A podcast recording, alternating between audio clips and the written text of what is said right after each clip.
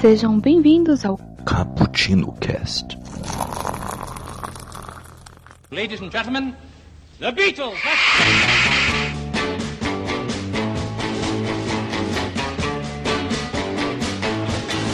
E aí galerinha, no meu coração que curte um cappuccino, como é que vocês estão? Hoje a gente vem aqui pra falar de uma mais um cast homenageando um artista, talvez mais de um artista, né? Uma banda. Vamos falar dos Beatles, sim, porque especificamente nesse ano 2017 fazem 40, 50 anos, desculpa, eu não sou, sou, de, sou de exatas.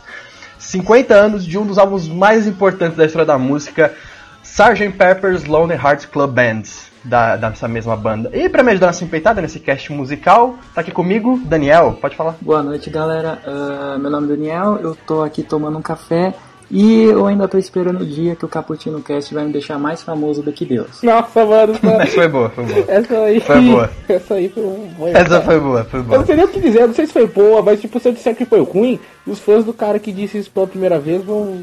Eita, não sei o que dizer. Não, mano, tem no primeiro jogo do South Park, vocês conhecem essa, né? Do, do- dos troféus que tem no jogo. Não, sério, tem? Não, porque assim, no Stick of Truth você consegue as amizades no jogo, né? Pela cidade.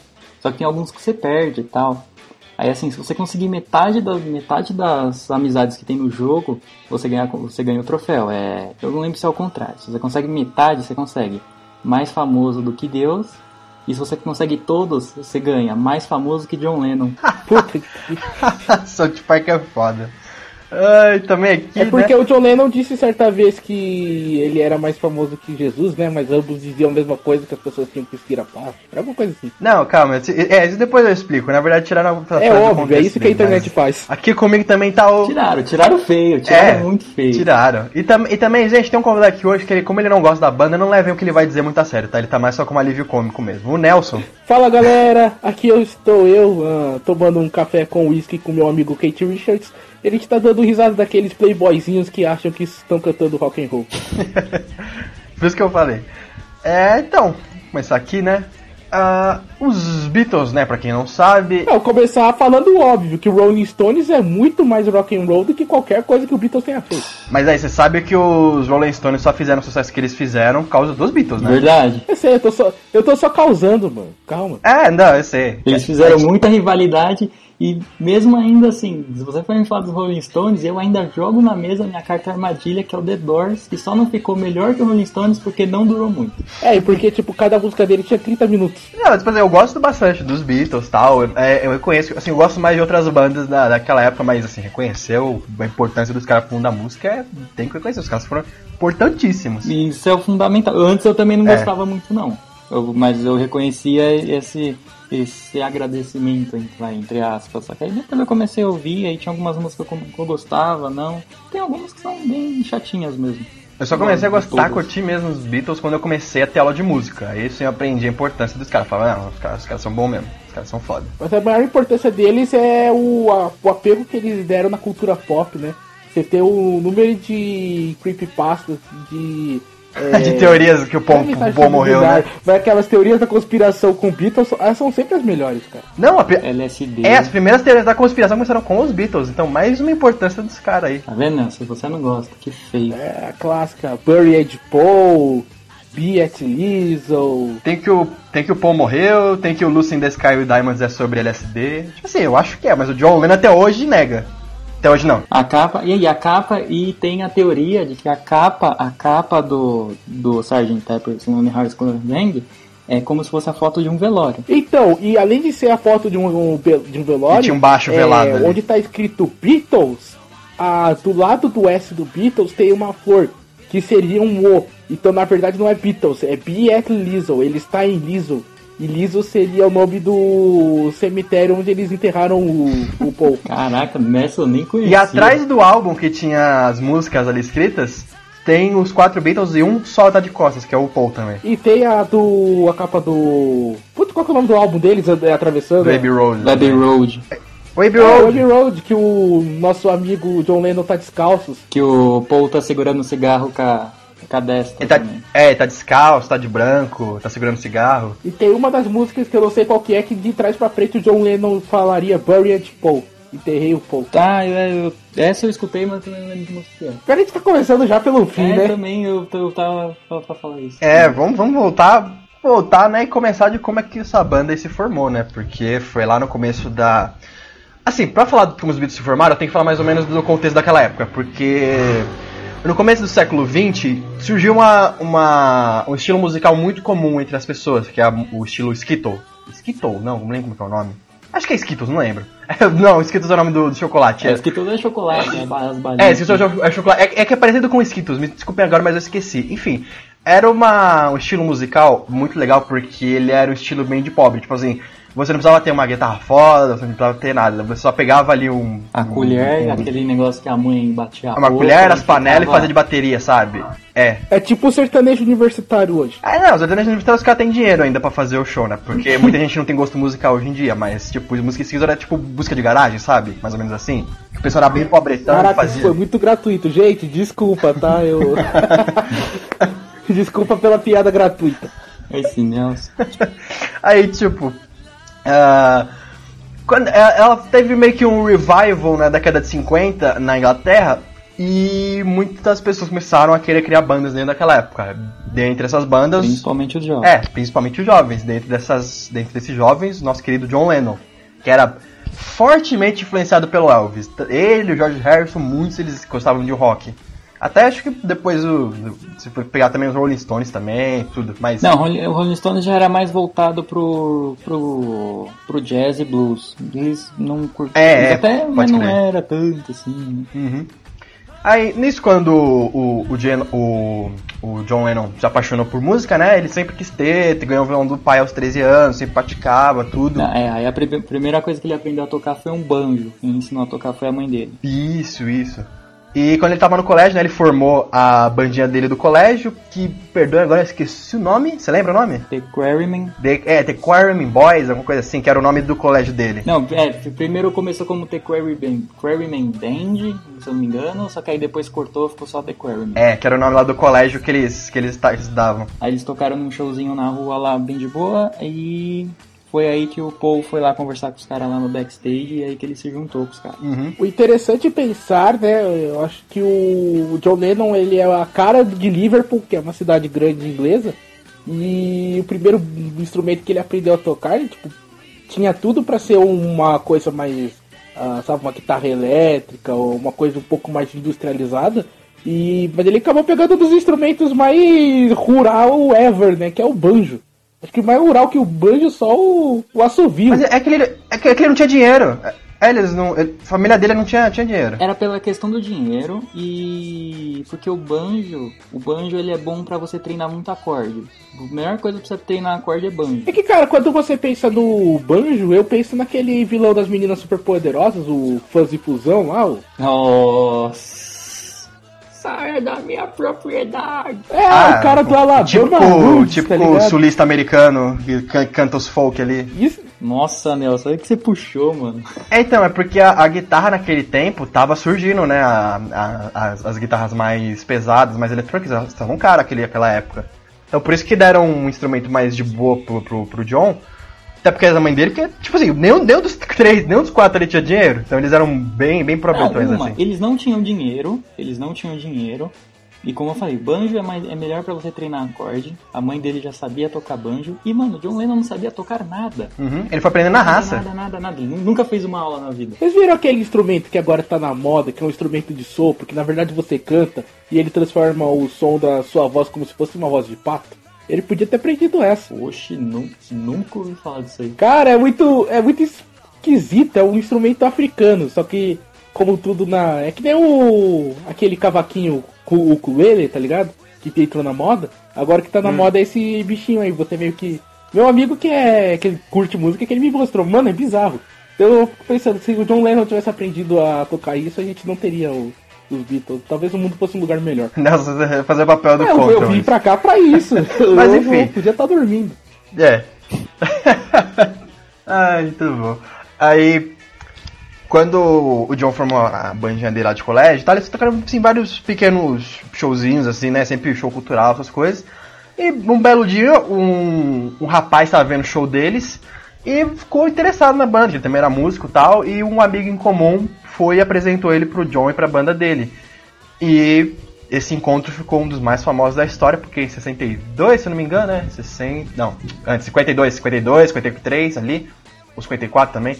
É, o John. Não, foi em 62 que eles se conheceram. Não, você é louco? 62? 63 já é o. Foi, já, já, Não, Não, 60, 62 já é Acho que a... não, filho, 50. 62 é a, já é a formação deles, porque o tanto é que é considerado os dois maiores quartetos do mundo foram criados em 62, que são os Beatles e o Quarteto Fantástico. Não, cara, eles foram fazer show, eles foram fazer show junto na Alemanha na década de 60. O Please Please Me, que é o primeiro álbum, saiu em 63. Como é que eles conheceram um ano antes? Não, se não foi 62, então não foi 52. É, não, mas acho que, acho que foi em 55, 56, porque o John tinha uns 15, 16 anos por aí. Vai, 55, 57. É, por aí. Entre Ele, ele já era um pouquinho mais velho, ele já, tá, ele já tava quase saindo do colégio.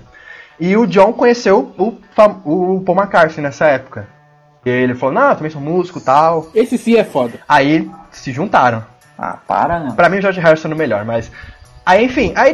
Sim, muito. É, aí assim, o. Ele tava, eles se juntaram, que eles gostavam bastante de música, eles tinham muita- coisa em comum. E nisso, ah, um pouquinho mais pra frente, quando eles tocando mais em festivais e tal, é, é assim, eles precisavam de um guitarrista solo. Porque o Paul tocava violão, o John também tocava violão. O resto da banda, um tocava violão, um tocava baixo, outro tocava bateria. Então, tipo assim, ele não tinha ninguém que solava, ele tinha ninguém que sabia realmente tocar um instrumento, porque eles, eles eram muito músicos básicos, dizer assim, muito músico de, de base. E foi nessa época que o. Eles são muito coxinha. Paul principalmente. É, foi nessa época que o Paul conheceu um menino que era menor de idade na época, tinha 15 anos, né? Thiago, o Paul já conhecia. É, já conhecia. Foi aí que ele introduziu, falou, É. ó, conhece esse moleque aqui, só que é essa, né? Ele é muito novo. Tanto que no começo, o. Muito documentário fala que no começo, quando o George entrou, o John Lennon sentia assim, um certo ciúmes pelo talento de saber tocar tanto do Paul, né, quando o Paul entrou logo no começo, mas também do George, mas também pela questão do George ser muito novo. Ele não gostava de ir no show tocar Uhum. E ver eles lá, tal, de boa, e tinha um moleque, um pirralho tocando junto com eles. O John não gostava de. O John, o É, John na real, era um babaca que nem o Renato Russo, pra ser sincero. Mas é verdade, é verdade, é verdade. O Daniel tá dando logo na, na lata. Uma coisa. Até, cur- Mas é verdade, mano. O John Lennon era chato pra, o John era chato pra caralho, mano. eu, concordo também, eu, eu concordo. Uma, uma curiosidade bem bacana é quando o Paul apresentou o George pra banda, que tinha uma música na época que todo mundo tinha um trauma dessa música, que era muito difícil de tocar. Que era uma chamada Rounding. Aí o. Aí quando o, o Paul chegou assim, não, pega aí, pega aí, pega o violão, é, George, tira aí, não sei o que. O George de primeiro tocou essa música. E todo mundo ficou, nossa, Boca vai, cara, o moleque toca bem pra porra, não sei o que. Aí o, o John não teve jeito, chamou ele pra banda. E na época a banda dele, os. os não é Skittles, cara, eu tô com Skittles na cabeça. Então, é, aí, Square? não- aí já não é. Aí já não, é, não era Beatles ainda, mas aí também já não era os The Quarry. né? Aí já é um outro nome que eu também não vou lembrar que não durou muito. É. n- é, não, não, quando. quando Vamos chamar de Proto Beatles. Pode ser. é, não, não, foi um nome tipo assim, porque eles eram muito fãs do Buddy Holly, que era um guitarrista americano.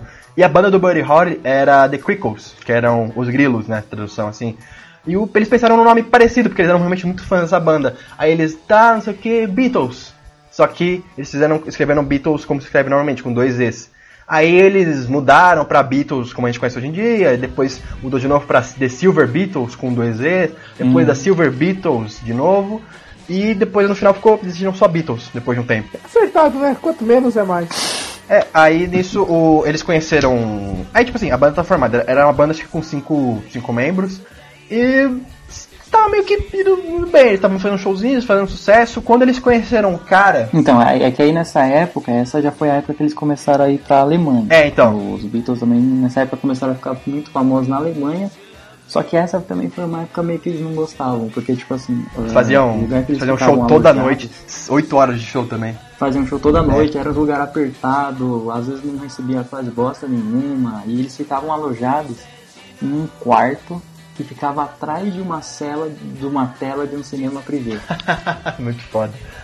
E eles nem tinham banheiro, mano, era um quarto só, eles tudo junto, era uma bosta. É, porque lá no comecinho da. No finalzinho da década de 50. Não, em 1960, né, no caso. Foi que eles arrumaram um cara que ele era o cara dos esquemas. Que eu não vou lembrar o nome dele agora.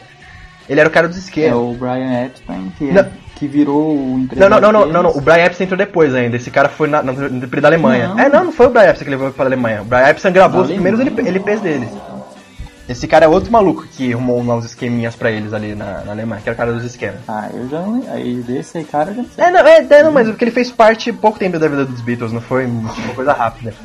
Aí ele arrumou esse esquema. Mas, tipo assim, era um esquema muito. Como o Daniel falando, um esquema muito low profile, assim, porque eram lugares sujos, tipo, pouco conhecidos.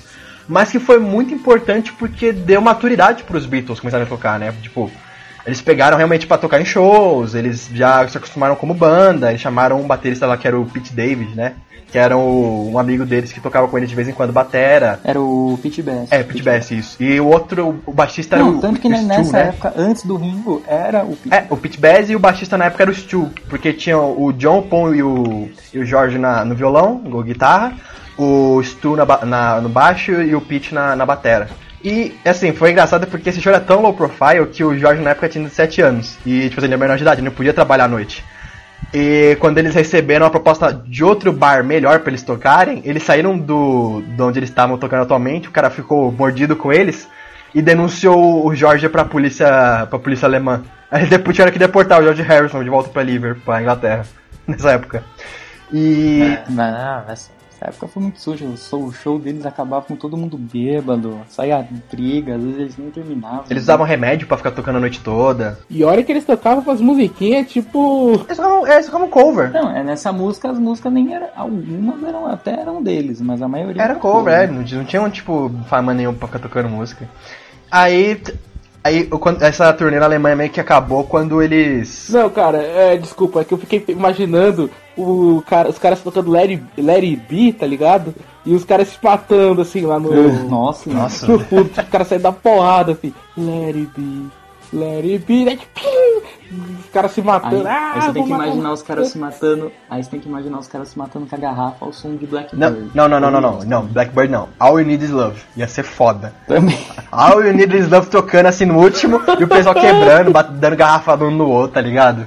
Ia ser muito foda. Aí assim, essa turnê meio que acabou E o John Lennon lá dizendo, calma gente, a paz, a paz. Essa turnê meio que acabou com o turbado deles na Alemanha porque o Paul, numa brincadeira ali com o Pete, eles atacaram fogo na camisinha. Sim, brincadeira de moleque. E começou a, sair, começou a sair fumaça do meio do apartamento que eles estavam, que era do lado do bar do maluco. O que, que foi que aconteceu? Eles ta- eles estavam, eles estavam, é, tipo, zoando no quarto, coisa de moleque, eles tinham nem 20 anos ainda. Eles estavam zoando. Ah, né? esse não, o mais velho eu acho que era o John, ele tinha 22. É, aí o pessoal ele tava zoando ali no apartamento, eles pegaram a camisinha ali do nada. Falaram assim, ah, por que se a gente tacasse fogo nela? Ah, bora. Pegaram, tacaram fogo. Como aquela porra era de borracha, ficou um cheiro horrível na porra do quarto. Quase queimou o quarto. O dono do bar que eles estavam, que já tava mordido com eles, por eles terem abandonado, ligou a polícia, falou que eles estavam tentando tacar fogo no prédio. No prédio, e eles foram deportados também os dois. E aí, esse hora que voltou todo mundo pra Liverpool. Aí foi nessa época, quando eles, de- eles vieram pra cá, eles foram mais algumas vezes pra Alemanha, né? Mas, tipo, foi mais tranquilo dessa vez. Não, foi bem mais, foi bem mais raro agora. É. ia. Inclusive uma, inclusive uma curiosidade bacana, eles tinham o mesmo penteado do Elvis naquela época. É, que é aquele negócio cheio de gel, cabelo em pé, sem a franjinha. E quando eles foram pra França, a namorada do Stu, na época, que ele meio que deixou a banda pra ficar com essa menina, é, foi na França, né? Foi, acho que foi, em Paris ou na Alemanha, não lembro. Foi na Da- França. Não, foi, acho foi na França, né? Que ela tirou as primeiras fotos do profissional dos Beatles e fez um corte de cabelo neles. É, Ela chamou um amigo dela e tal. Que o pessoal falava, não, mas vocês estão mó legal assim, não sei o quê, pra que vocês querem cortar é, corte de estudante, que é aquele corte deles Playmobil, era cortezinho de cabelo de estudante europeu naquela época. Aí eles pegaram e cortaram, assim. Ficou aquele cabelo tigelinho que todo mundo conhece. Ficou icônico depois. E pra você ver, né, mano, quando você troca os amigos por mulher, o que acontece na sua vida? Isso foi uma indireta, Nelson? Pra alguém? Pra, Oxi, pra muitos amigos do Nelson foi assim. Mas por que poderia pra você, Daniel? Eu tô falando se foi pra alguém, não foi se foi pra mim, Felipe. Ah, não, não, não, tá, é, tipo... Não, é um aviso pra todos os caras que escutam o nosso cast. Nunca troquem pra todos os seus amigos, né, Nelson? também. Ele não tem amigos. Então, é, Eles ainda queriam ser bad boys. também, basicamente isso. Não, eles, ele- não, eles eram estilo rock and roll do, do Elvis mesmo, que usava calça de couro. Eles eram altamente fãs do Elvis, declarado. Então eles tinham penteado com gelzão, tinha aquelas jaquetona de, de, de, de motoqueiro. Aí, quando eles voltaram pra Inglaterra, mais ou menos em 62, é, acho que é 62, 61, que eles conheceram o Brian Epstein, que daí o Daniel falou que virou de fato meio empresário deles. Porque nessa época já foi os shows no The Caverns. É, que daí o Epstein falou assim, não, mas vocês de se apresentar assim, vocês estão todo maltrapilho, que eles estão tão acostumados a tocar em bar na, na, na Alemanha, onde os caras quebravam o pau, que eles faziam um puta show ali, eles faziam, tipo, quebrando guitarra, eles jogavam, eles pulavam do palco, chutavam o microfone, essas coisas. Não é, né? Também não era assim, era bagunçado, mas não era assim não. É, Era, até, até porque era, até porque era caro o Mexiam ba- instrumento. Porque uma. Porque era caro o o era instrumento. pequeno pra caralho, como é que vai pular, mano? Você pula ali, você solta a cabeça no teto. É, não, então, mas tipo, eles meio que faziam mais uma performance do que eles tocavam mesmo, porque o cara do, do- dos bares ele falava, não, aqui o bagulho é meia-noite e vocês começam a tocar o puteiro aí. E os caras falavam, beleza. Aí o Brian Epstein falou assim pra eles, não, para, para com essa porra, se comporta que nem gente e para de fazer essa, essa merda que eu vou botar vocês pra tocar em clubes mais, mais, mais assim, elegantes. Mais high class. É, aí o que eles fizeram os famosos terninhos lá e viraram mais coxinhas. E foi daí que veio o visual icônico dos Beatles, que daí eles precisaram tocar em, em vários festivais e tal. Nessa época também o. o quando eles estavam já pegando uma fama um pouquinho mais considerável na Inglaterra, meio que o. O Epstein e, os, e o John, o, o Paul e o, e o e o Jorge viram que o Pete não tava mandando tão bem assim na bateria. Não, então, mas aí tem a história deles good guy e tem a história deles bad guy. Tem Ah. duas versões essa história aí. É, então, tem a conspiração da. Qual que Tem a é? conspiração aí, ó. Chegamos Qual- na primeira. Qual que é? Eu só sabia uma, fala aí. História, história 1. Eles que eles estavam começando a procurar gravadora, aí eles acharam uma, que era o Ringo. O Ringo também tava tocando na Alemanha, só que aí a banda deles desmanchou, não lembro porquê. Aí eles estavam, aí o Beatles tava procurando gravadora, eles acharam, eles falaram, ó, beleza, a gente grava o álbum de vocês, não é assim. A gente tá com esse cara aqui parado, se vocês chamar o cara aqui e dispensar o de vocês, a gente grava o disco de vocês, e aí? Aí dispensaram o Pit Best na maldade.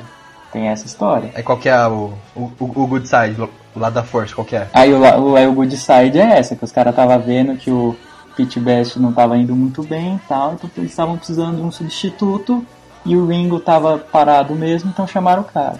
Mas tem um vídeo. Até porque você trocar um cara pra colocar o Ringo no lugar, mano, tipo, só porque o cara toca mal. Não, então, tem. E assim, tipo, o Ringo não é. Ele não é tipo um baterista ruim. Todo mundo. Ele tem essa aura que ele tem, que é um baterista ruim, mas tipo, Come Together é uma música difícil pra caralho pra tocar na bateria. Eu considero pelo menos. É, eu toquei bateria um tempo. Mas. É, mas, não, mas Tipo, o, Ó, pra você ver como é que é. O Ringo, ele realmente. Eu não sei. Eu não, é foda dizer. Mas, eu- mas pra mim, na época dos Beatles, ele podia ter tocado melhor. É que é tipo, simplesmente ele não era. Ele era o não genial da banda, tipo.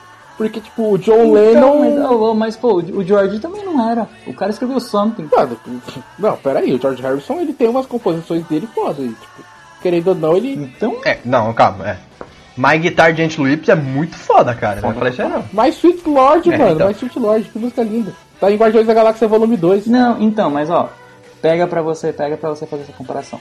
Escuta algumas músicas dos Beatles e vai escutando, tentando prestar atenção na bateria do Ringo tocando.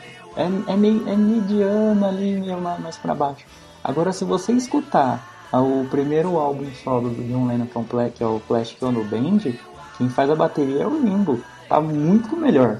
Muito, muito, muito melhor. Sa- Sabe, não, sabe o que aconteceu? No começo, todos os Beatles ele- eles eram, eles eram mais uma coisa mais mediana porque eles estavam fazendo, eles estavam começando. Foi mais pra frente que cada um foi evoluindo, que depois eles tocaram o, o eles, eles tocaram pra caralho já no, no Sgt. Peppers, mas assim, eles ainda estavam se encaixando ali, eles eram uma coisa mais, tava, eles foram progredindo aos poucos o estilo musical deles. Mas assim, de fato, eu acho que essa história de que trocaram o cara porque o cara não tava tocando bem.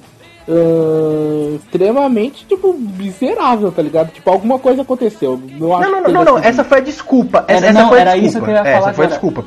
Tem um vídeo, tem um vídeo do John Lennon dando entrevista a Yoko Ono, ele fala, meu, a gente dispensou o Kiss porque ele não tocava, a gente chamou ele na banda porque ele tinha uma bateria, a gente tava precisando, ele era bonitinho, as meninas ficavam gamadas, e só, É. na primeira oportunidade que a gente viu pra substituir o cara, a gente substituiu. a- a- a- o não, o principal motivo que eles chamaram o Pete, na verdade, foi porque ele tinha um kit de bateria, que era caro pra caralho na época, entendeu? E ainda tipo é. assim, Não é, é, não é porque o cara toca tão bem assim, é porque ele quebrava um galho e ele tinha bateria. O Ozzy, o Ozzy só fez o Black Sabbath porque ele tinha um amplificador. Se ele não tivesse, ele não ia montar. Pode crer. E aí, cara, pô, você pode ver, a música ela vem bem, bem dos pobres mesmo, né, cara? É foda. Os caras tinham dinheiro pra comprar um, um, um pratinho e um bulbo que fosse, né? Ah, mano, é porque nessa tipo época, assim, assim, o- você vê que os caras, tipo, eles.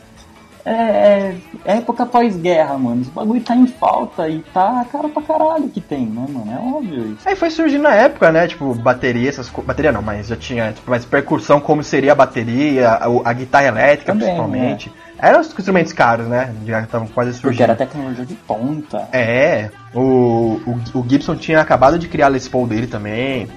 E. Só que aí, tipo assim, a decisão de tirar o, o, o, Paul o, o Pete foi que é a última decisão de todo mundo, mas já era meio que esperado, assim, foi mais também uma decisão empresarial. E aí eles tiraram o cara e chamaram o, o Ringo. Daí foi. Aí, essa é a formação clássica todo mundo né, conhece. Paul, George, John e Ringo. E o quinto elemento, ele saiu por quê, Daniel? Hum? O quinto Beatle. Ah, saiu por Ah, ah, saiu. não, ah, o, o Stu, que era o baixista antes, depois o Paul assumiu, ele arrumou uma, ele arrumou uma mulher na, na Alemanha, ficou, lá, ficou por lá. É, e ficou por lá. Ah, o Stu saiu por. É o, é o que largou pela mulher. Não tem nenhuma teoria da conspiração de por que, que Não, ele ele só arrumou uma menina e foi, foi embora. Ele pediu pra sair. É, ele, ele pediu pra sair mesmo. Não, isso já é. Ele falou, ó, eu tô. Eu arranjei- Eu arranjei uma pulse aqui eu vou ficar aqui. Mas que É. burro. Ele na, verdade, ele na verdade não queria ser músico, ele tinha uma, uma ideia muito mais de ser artista, de ser pintor, essas coisas. Ele conheceu essa menina na Alemanha que era artista plástica e foi por lá mesmo. Coitado. Deus tenha dó da alma dele. Não, é, não, coitado, é, coitado que ele morreu um pouquinho depois disso. Mó dó. Os bichos ficaram muito tristes com isso. Que eles ainda eram amigos, apesar de tudo. Aí nisso que eles já estavam com a formação clássica, todo mundo conhece, né? Os quatro elementos ali. O... Eles começaram a fazer bastante sucesso na época. Tanto que foi, eles lançaram o primeiro LP deles, né? Que é o. Na verdade, eles lançaram primeiro, primeiramente dois singles antes de lançar o primeiro álbum.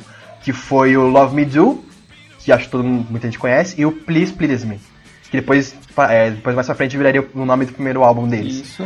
E assim, Please Please Me fez muito sucesso. Ficou, tipo, primeiro lugar das paradas Ficou- em sete meses. Não, ficou. Não, é, é que eu, eu, eu sei por semanas, não por meses. Ah, eu vi, eu vi por meses, assim, ficou, tipo, muitos meses. Se eu não me engano, foi 31 semanas. E, tipo, tipo assim, ela saiu do primeiro lugar pra depois entrar outra música dos Beatles no lugar. então, tipo assim, eles começaram a empacar muito sucesso no, no, primeiro lugar das paradas. Tocava pra caralho na rádio, na rádio, assim. Aí eles começaram a ser chamados pra várias, é, várias. vários programas de TV. Que naquela época era um bagulho, sim, sabe? Puta. Puta. puta Não, massa. então, porque assim, era um bagulho estrondoso. E assim, se você vê, Beatles tem o desenho, eles fizeram muito show. Assim, eles estavam tentando arrecadar o maior, o maior volume possível de dinheiro, porque, uma, era um estouro muito novo que nunca teve. E segundo, ninguém sabia o quanto ia durar. Pra muita gente era uma coisa de um ano, ano que vem ninguém vai lembrar desses bosta e acabou. Então vamos arrecadar o maior volume máximo de dinheiro com qualquer coisa que a gente puder, porque pode acabar amanhã. Ah, inocente. Ah, inocência. Coitado. Isso tinham. Inocência. E era uma coisa bem legal que eles, é que eles participaram de vários programas de TV, né? Porque eles eram muito carismáticos, né? O pessoal, eles eram tipo, eles eram molecão, eles eram Também. molecote, ficava tirando sarro ali nos programas, que eram muitos programas de comédia lá na Inglaterra na época. Eles eram tipo os menudos. Não, é, não, não, eles ainda eram, eles ainda eram legais, os meninos eram chatos pra caramba. Não, os menudos são super carismáticos. Ah, não, acho que. Tem uma entrevista mó da hora que os caras perguntam pra eles. Ah, você. É, não lembro a quem que eles perguntam. Eu lembro que o, o John que interrompe falando. Eles chegam, acho que é- o cara chega pro George assim e fala, ah, você acha o Ringo o melhor baterista do mundo? Aí o John interrompe ele fala, ele não é nem o melhor baterista dos Beatles. tipo, caraca, que bullying, mano. Tem uma. Tem, tem um programa que eles foram fazer que é. Na Inglaterra é uma coisa muito louca. Tem um. Tem certos programas que são separados em du- duas plateias, que são aqueles ao vivo, né? Que é a plateia do pessoal mais de classe média, mais pobre, e a plateia da família real, dos ricão tal, não sei o quê. Aí o John chegou assim no meio do programa e falou. Ele mandou assim no meio, no meio do programa que tava tocando. Ah, então, o pessoal aqui da classe média, por favor, canta junto com a gente. E o pessoal da classe. Não, batam palmas. É, batam palmas, o pessoal da classe mais rica que já que não tem muito o fazer, pelo menos balança joias pra fazer o ritmo. Ele pegou e mandou aí do nada, cara. Eu, tipo, eles estavam muito à vontade ali no, no show, estavam sucesso do caralho. E, e foi em 63 que veio o primeiro álbum deles, o Please Please Me, né? Que veio com vários clássicos aí, o Love Me Do, P.S. I Love You, o Twist and Shout, que uma curiosidade foi a última música a ser gravada, porque ela ia arrebentar a voz do... Que é, arrebentar a voz do John. É, o. Não, o John Lennon ele gravou com a voz zoada, mó É. vacilão. Aí, tipo assim, e- Ele tava resfriado, por isso, por isso que a voz dele tá até mais É, rouca. ele ia gravar essa música por último, que se gravasse primeiro, ele não ia conseguir mais gravar nenhuma. E, tipo assim, como era o primeiro álbum deles, eles tiveram, tipo, um, dois dias pra gravar o álbum inteiro. Foi uma coisa corrida pra cacete. Agora o Iago. Fala aí. Iago e Nelson. Oi. Ah, com certeza eu vou estragar a vida de muita gente que muita gente não sabe. Nossa, vai cantar. Essa música não é deles. Eita! Twist and Shout? Não É sabia. uma cover. Não é deles não, é um cover. É um cover. Será é um mais uma cover. música dos Beatles que o cover é melhor? Quer dizer, não, pera. Ah, não, tá, é o invertido. É invertido. Então, é. Putz, essa música era de uma banda, era The Top Notes, se eu não me engano o nome. Ah, mas o melhor, da melhor versão é a deles.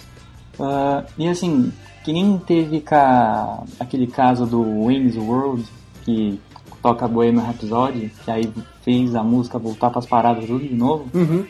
Ah, depois, de- então, aí de- rolou a mesma coisa que essa música. Quando saiu Curtindo a Vida Doidado, Sim, sim, sim. A cena clássica do, da parada. Então, depois, depois dessa Ah, que depois tocou do filme, a famosa. música Twist and Shout começou a voltar pras baradas, pro primeiro lugar, sendo mais pedida nos rádios e tudo mais. Twist and Shout é a melhor música dos Beatles, na minha opinião. Mas não é deles. Exatamente por isso. O, o mais engraçado, discordo. O mais engraçado é que todo mundo achava na época que o. Que, que o, cara toca, que o cara cantava a música de verdade no filme, não, não, não era, não era os Beatles. Como é que era? Muita gente na década de 80 achou que o, o autor. Qual é o nome dele, né? Me lembra que eu sou ruim com o nome. Matthew Brothers. Matthew Brock. Que achou que o Matthew Brock O cantava a Matt música no Brogdon tá filme. cantando? É sério, todo mundo- Tá zoando. é sim, uma galera que viu o filme na época achou que ele que tava cantando a música. Nossa. É foda, né? Pior que não tem nada a ver a voz dele com. Nada, nada com a música, nada. Não, nunca. Só- E, e, fica- e uma curiosidade bacana, esse álbum foi muito importante pro, pra mundo da música, porque ele foi a primeira vez que o, um- uma banda, os artistas conseguiram fazer com que, a- com que a gravadora é, gravasse as próprias músicas deles, porque tinha um costume muito, muito comum na, no meio da música naquela época, que era assim, você, é, você gravava músicas do estúdio. O estúdio tinha compositores deles mesmos, eles escreviam e você gravava. Muitos artistas foram assim, né? O Elvis, tinha, tem várias músicas dele que foram outras pessoas que escreveram. Ah, o Bob Dylan, pra gravar as músicas dele em estúdio, ele teve que gravar músicas de compositores que não eram dele. Rolling Stones também foi assim uma época. Então, assim, os Beatles foram os primeiros que eles conseguiram emplacar oito músicas do álbum que são, são do Lennon e do Paul McCartney. Até depois virou uma máquina, é, uma marca, Lennon McCartney. Isso foi uma, extremamente revolucionário naquela época. Então, é que aí sobre isso eu tenho algo pra falar, só que aí é muito no final. É quando a banda termina e as farpas começam a aparecer. Então deixa pro final. Daí o Paul McCartney disse que o John Lennon tava usando drogas enquanto ele escrevia. Não, tem muita treta, só que é mais sobre o George. É, como se o Paul McCartney não usasse drogas. É, também. Não, o Paul McCartney ele é um ídolo.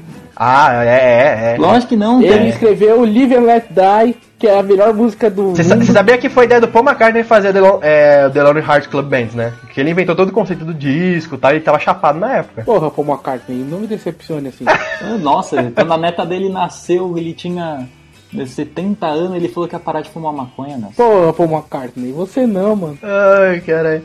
Aí, só aí depois de um tempo de sucesso e tal, eles emplacaram depois também outro álbum que, puta, esse álbum é foda, é We The Beatles. É We The Beatles, logo em seguida.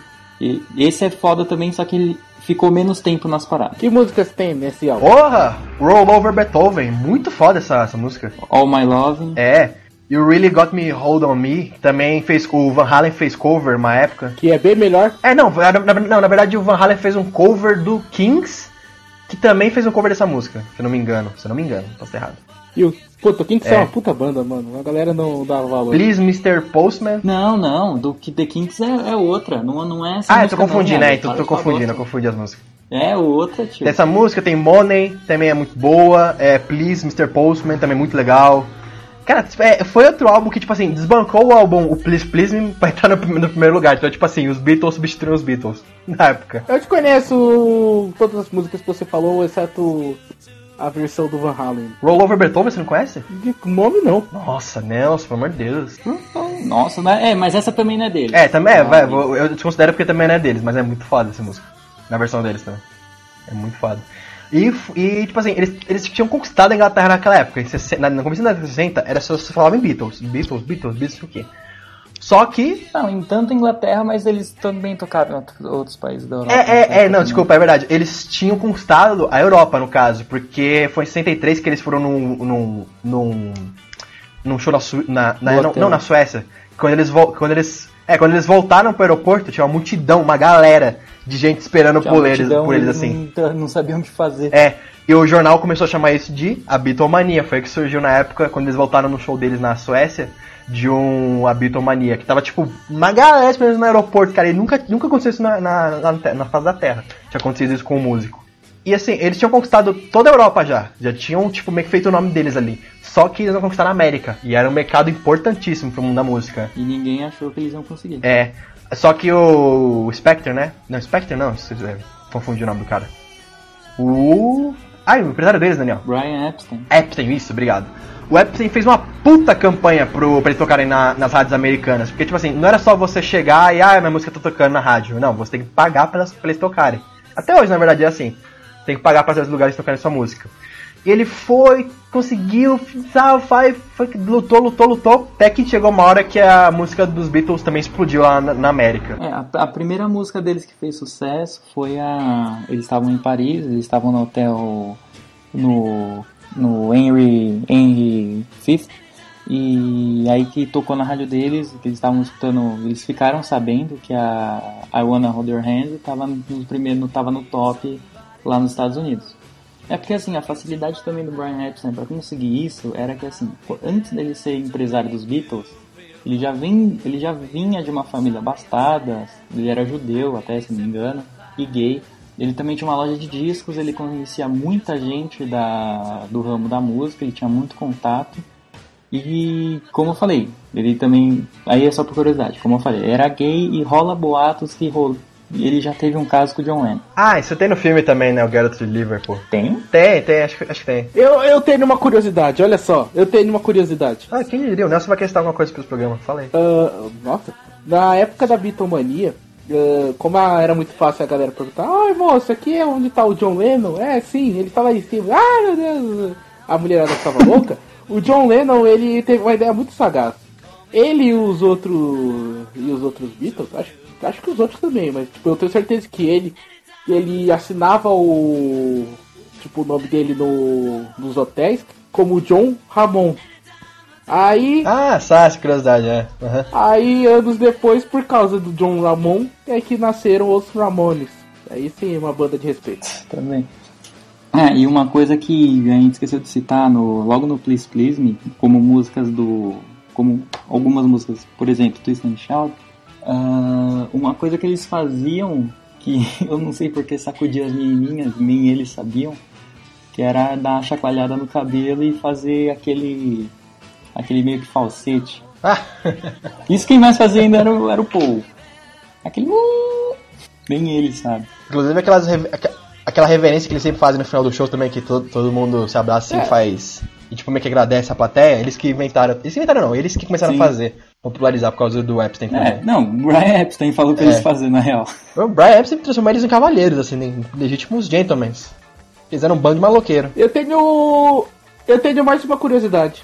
Ah, vocês citaram o filme O Garoto de Liverpool agora há pouco. Sabe quem dirigiu essa pérola de cinema? Foi a mesma diretora de Guerra ao Terror, que eu não sei o nome dela. Não, Não? não. Não? Quem foi? Quem que foi? Foi a mesma diretora de 50 Tons de Cinza. Tá zoando. Mentira, vou ver agora. Pesquisa aí. Pera, agora. O Nelson. Nossa senhora, pelo amor de Deus, Se Nelson. for mentira, eu vou dar na tua cara. Garoto de Liverpool. É, direção, Sam Taylor Wood. Deixa eu ver, Sam Taylor Wood. É, é. Puta, ela mesma, caralho! Me respeita, Daniel. Nossa, nunca mais assisti esse filme. E olha que eu nunca mais gostava, nunca filme. mais assisti esse filme com filme. tons mais, mais escuros? 50 tons de cinza, quer dizer? 50 Tons de Cinza, que é muito melhor que 50 Tons mais escuros. Pode crer, né? Que não é, que não é muito difícil. Mas enfim, calma. É. É, vamos, vamos voltar, vamos, vamos dar pros Beatles, se a gente começar a falar de filme agora, a gente descamba. Nessa época já tinha aparecido o Monty Python no. no. Na Inglaterra já, né? Monty Python é de 61, 62. Não, é- é de 69. Não, não, não, não, não, Os integrantes são. Já já estavam nessa época já atuando na TV, mas o grupo Monty Python só foi no começo da década de 70, se eu não me engano. Ah tá, porque é outra parte do cinema que é. que liga com os Beatles e que eu posso dar entre- é, coisas interessantes. Talvez alguém não saiba. Não, mas, o- mas os Beatles também fizeram dois filmes. O segundo é uma bosta. O primeiro é muito legal. Três, três. Fizeram três. Três? Fora, Ah, é, tem é, o- fora a animação do Yellow Submarine. E fora a tentativa que eles tentaram de fazer o Senhor dos Anéis. Ah, é, saiu isso. Eles iam tentar. O, eles tentaram comprar os direitos, mas não venderam. E eles fizeram o Senhor dos Anéis? Né, o, o Tolkien, ele olhou e falou, é, não. Porra, o Michael Jackson tentou fazer. Ah, é verdade. Todo mundo quis fazer. O Tolkien disse não. O Tolkien era um. Mano, puta, que cara de respeito. Agora tá na mão dos bisnetos dele, os caras são os idiotas. Vai dar merda isso aí. É, Amazon, fica esperto. Ah, uma coisa que também não pode esquecer de falar é. de- na verdade, assim, eles consideram o. Tanto o pessoal da banda como muitos fãs consideram, né? O, o Epstein como quinto Beatle e também consideram outro cara como quinto Isso eu acho Beatle. muita sacanagem, mano. Calma, Isso calma, muita calma, deixa eu terminar aqui. Que, Eu que acho é o. Calma, deixa eu terminar. Que é o, um dos produtores musicais deles, que acho que é o produtor mais importante da carreira deles, que é o George Martin. Não o autor de Game of Thrones, Hum. pelo amor de Deus, é o George Martin, produtor musical. Que foi o cara assim que, tipo assim, os Beatles pensavam na música, ele lá realizava o que eles queriam. Porque eles. Depois, depois de Rubber Soul, eles começaram a pensar umas coisas muito malucas pra, pra pôr nos discos deles. E o cara conseguia fazer aquilo na realidade. Rebel Souls até, você repara até que tem um, um- Se você escutar os discos, os discos anteriores de Rubber Soul e depois Rubber Soul, você, mano, sabe como fala que é os moleques? Ou, É. você fala, ou você fala que é alguma coisa muito fodida rolando na vida deles. Ai, mas rapidinho, antes da gente falar do Rubber Soul, Sim, eles conheceram Crowley. Não, Crawler foi. Tá. Crawler tava. Foi, o cara só foi revido pelo Alan Moore, pra falar a verdade. Ô louco, respeita. O Led Zeppelin era full Crowley. É, eles eram, é, eles eram full cu- cultismo, mas eram full Crawler. Não, mentira, o, o Ozzy Osbourne era mais também. Mas enfim, o- os Beatles depois. Ele, o Ozzy Osbourne compôs uma música chamada Mr. Crowley. Como é que o cara foi. voltou por causa do Alan Moore? É, Quem não. é Alan Moore perto do Mr. Crowley? mas enfim, deixa eu terminar aqui, de não conseguir. Ah, Daniel, o que você queria falar do quinto Beatle? Desculpa que eu te interrompi só pra falar do, do George Martin. Porque ninguém, porque ninguém lembra do Pit Best. Eu acho muito sacanagem. Mesmo se ele tocasse mal. Ah, mas é, o Pete Best é. É. Mas ele saiu da banda, porra. Não. Caraca. Aí não, foi convidado a sair, né? Não, então, quem não tinham que considerar porque saiu por causa da Pussy foi o outro carinha lá. Aí beleza, aí como o dele ele não merece. Mas o Pit Best tentou. Ah, mas cara, tipo assim, o, o, o Epstein e o, e, o, e o George Martin foram muito mais importantes pra banda do que o, o Pete, né? O Pete foi lá pro começo e tal, tá? Ah, foi, ah, mas o cara É, mudou. não, mas o, o, o, o, o Pete, ele praticamente fez quase todas as músicas. O Pete não, o. O George Martin fez praticamente todas as músicas dos Beatles e o. E o Epstein foi quem segurou a banda até, até, ele, até ele morrer, praticamente. Aí nessa corrida, né, pros Beatles tentarem conquistar a América, o Epstein fez uma puta correria com eles, né, e conseguiu fazer a Wanna Hold Your Hand ficar em primeiro lugar nas paradas americanas. Porque, assim, na década, no começo da década de 60, nos Estados Unidos voltou uma febre muito grande do folk e do, e do e da música country lá nos Estados Unidos. Depois da febre do Elvis, do Chuck Berry e tal, na década de 50, voltou meio que muito forte eh, essas bandas, principalmente Bob Dylan e tal. E assim, ah, são músicas boas? São, mas assim, quando você é adolescente, naquela época você passou pelo Elvis, passou pelo Chuck Berry, e você ficava escutando folk assim na rádio, era uma coisa mais deprimente. E os Beatles tinham um, um, uma, um, um gingado melhor, tinham um ritmo mais animado. Foi por isso que eles fizeram, assim, consideravelmente tanto sucesso naquela época. Aí eles foram convidados para ir para os Estados Unidos e novamente veio uma multidão receber eles na, no aeroporto. Em Nova York. É. E no JFK. E tem uma, inclusive, uma entrevista bem famosa deles lá no, na Panam. Que o pessoal fica. Eles ficam brincando com jornalistas e tal, que é, mostraram que eles eram muito carismáticos na época também. Que, inclusive veio uma das. é, uma das, uma das é, transmissões televisivas mais importantes da história da humanidade. Que é quando o, Elivan- o Ed Sullivan, que apresentava o, Sullivan Show, chamou os Beatles para tocar no programa ao vivo. Foram 70 milhões de pessoas simultaneamente que pararam para assistir os Beatles é, por 10 minutinhos ali no programa. E conta-se, isso, isso na verdade não é uma lenda, isso na verdade é um fato mesmo, que a polícia não- é, registrou nenhum roubo, nenhum furto, nem nada naquela época, né? Nesses Entendi. 10 minutos. Não, não, não naquele dia, na verdade. Todo mundo se programou pra ver os Beatles, é? Todo mundo. Então foi tipo. Que isso, mano? É tipo o Pelé quando foi jogar em. Eu não lembro qual país, mas tava rolando uma guerra civil. É, e os caras guerra. pararam pra ver o, o malandro. É tipo isso, cara. Tipo, os Beatles pararam literalmente nos Estados Unidos quando eles foram se apresentar no, Sullivan- no, no Sullivan Show. Foi tipo uma coisa. Curiosidade quando eles chegaram. Ah, John Lennon ele já era casado e já tinha filho. né? Ele era casado com a Cynthia Lennon nessa época e o filho, o Julian, já era nascido. E isso, saber que ele era casado e já tinha um filho, meio que estragava essa imagem deles com as menininhas, né? Para as menininhas ficarem doidas por eles e tal. Então, se vocês repararem em todas as fotos dessa época, dele descendo no aeroporto, descendo avião e tal, ela tá sempre no fundo, atrás de uma puta galera, pra ninguém ver. Pra você ver que depois a Yoko Ono apareceu, foi a primeira separação causada por ela, né? Ah, não fala de Yoko, mano, pelo amor de Deus. Ah, a gente vai chegar nela ainda, calma. Ela vai chegar em 68, a gente vai chegar lá. Eu, o, o, o- eles, é, tipo, é tipo os cantores de K-pop hoje em dia, né? Que tá na moda do K-pop. O pessoal do K-pop, ele- eles são proibidos de terem namorados, pra vocês terem uma ideia. Sério? Tipo, é contrato mesmo. K-pop ainda existe? K-pop existe, tá popular pra caralho hoje em dia. Todo mundo escutando essa merda. Sério? Nossa senhora. Toca na rádio, toca na rádio K-pop. caralho não é Despacito e... Nelson, K-pop. Vamos pra me render. É Despacito não passou, pra falar a verdade. K-pop toca na rádio. Caralho, eu fiquei impressionado quando eu Não vi. passou não, mano. Na rádio Disney toca todo dia. Eu trabalho andando de carro o dia todo, então eu tô escutando bastante rádio. É só que toca essas duas. E aquela da Simone Simari que... Que nós somos acusados de adultério. Oh, Você não baixa muito o celular e vê se tá escutando eu rádio? advogado. Mano, é só o que Ai, cara. Essas três. Não, mas é, então, mas É bandido esse meu coração. É o prisioneiro da paixão. Ah, Mas enfim. Essa música é muito merda, cara. Ah, tá. Não, mas é, isso, isso- eu, fiquei, eu fiquei impressionado, assim, quando os, eu fiquei sabendo que os cantores de K-pop, essas coisas não podiam, ter, não podiam ter namorado em nada. E se eles tivessem, tinha que ser escondido. Por contrato. Isso é foda, cara. Foi mais ou menos o que aconteceu na, na Bitomania. É, por que que você acha que, você acha que os caras do, dos Jonas Brothers tinham que espalhar esse negócio de sexo só depois do casamento por causa porque eles queriam? O melhor é a zoação no, no South Park, né? Que eles chamam as fãs pra, pra, pro camarim e elas abrem a boca assim, né? É, elas abrem a Não, não, boca. pra dar o cinto de castidade pra vocês, não sei o que, o anel de castidade, não sei o que. Muito bom. O chefe está chegando. Meu Deus. Aí, enfim, a- aí quando eles estavam aqui nos Estados Unidos, aconteceu deles gravarem um primeiro. O primeiro filme que eles gravaram que foi um. os- eh, Pra mim, eu considero um, um ótimo filme, né? Acho um dos melhores, assim. Na verdade, é o melhor filme dos Beatles, porque os outros foram muito ruins. É a Ah, tá, eu ia dizer, um dos melhores filmes da história. Não, não, da história não. Melhor, os melhores filmes que eu considero assim, de, de música. Que é, eles são muito bons esse filme mesmo. É Hard Day's Night. É legalzinho. Esse primeiro é legal. Esse primeiro é legal. É, a Hard Day's Night é muito bom esse filme, cara. Que inclusive. Tem o tio do Paul que é loucão. É, cara, é muito bom que eles ficam correndo das fãs, assim, disfarçados. É, é muito, muito legal esse filme. Inclusive. A- o álbum que acompanha a trilha sonora desse filme é sensacional, cara. Acho que vocês poderiam concordar comigo. A Hard Day's Night 64. Puta, tem muita música. Muita música. Não, vai, olha. Só que lembrando que a Hard Day's Night aqui no Brasil era os reis do Iê. É, Nossa, é verdade. Mano, da onde tiraram essa? Pode crer. Os reis do Iê. Inclusive, Hard Day's Night Quando eu soube disso, eu queria me dar um tiro na cabeça, mano. Os reis do Iê. Puta que pariu, mano.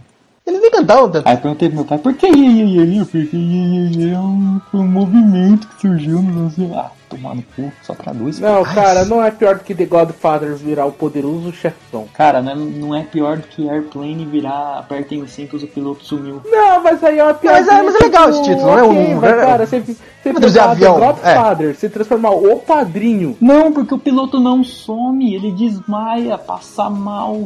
Ele não some. Não, mas tudo bem, isso não, não estraga o filme. É, eu, eu acho que o, o Poderoso Chefão é uma coisa mais. É que a gente acostumou tanto com o Poderoso Chefão que nem liga, mas eu concordo com o Nelson em, em partes. É tipo o poderoso Bowser. Que bosta.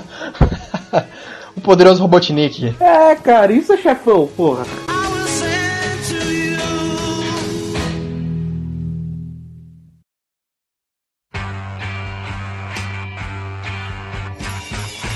Aí em 64 a Hard Day's Night conta como clássicos, né? Como Hard Day's Night, que é o álbum que dá. O, o título que dá. A faixa que dá título ao álbum, foi como confundir aqui. É Can Buy Me Love, que é muito foda essa música, Can Buy Me Love também é muito boa pra tocar na- no violão. I Will Be Back e outras tantas músicas aí. Foi um puta sucesso. Os Beatles tava no topo, assim, máximo na, na década de 60. A Will Be Back, que depois teve uma continuação, né? Não, para, Nelson. Piada ruim, nossa. Teve, Caralho, desde o Guys do Como é Shopping, que tá é? acontecendo com Como é você? é? Não entendi. Você não entendeu? I will be back. Ah, Ah, que filme tem essa fala? ah nossa senhora. Nossa.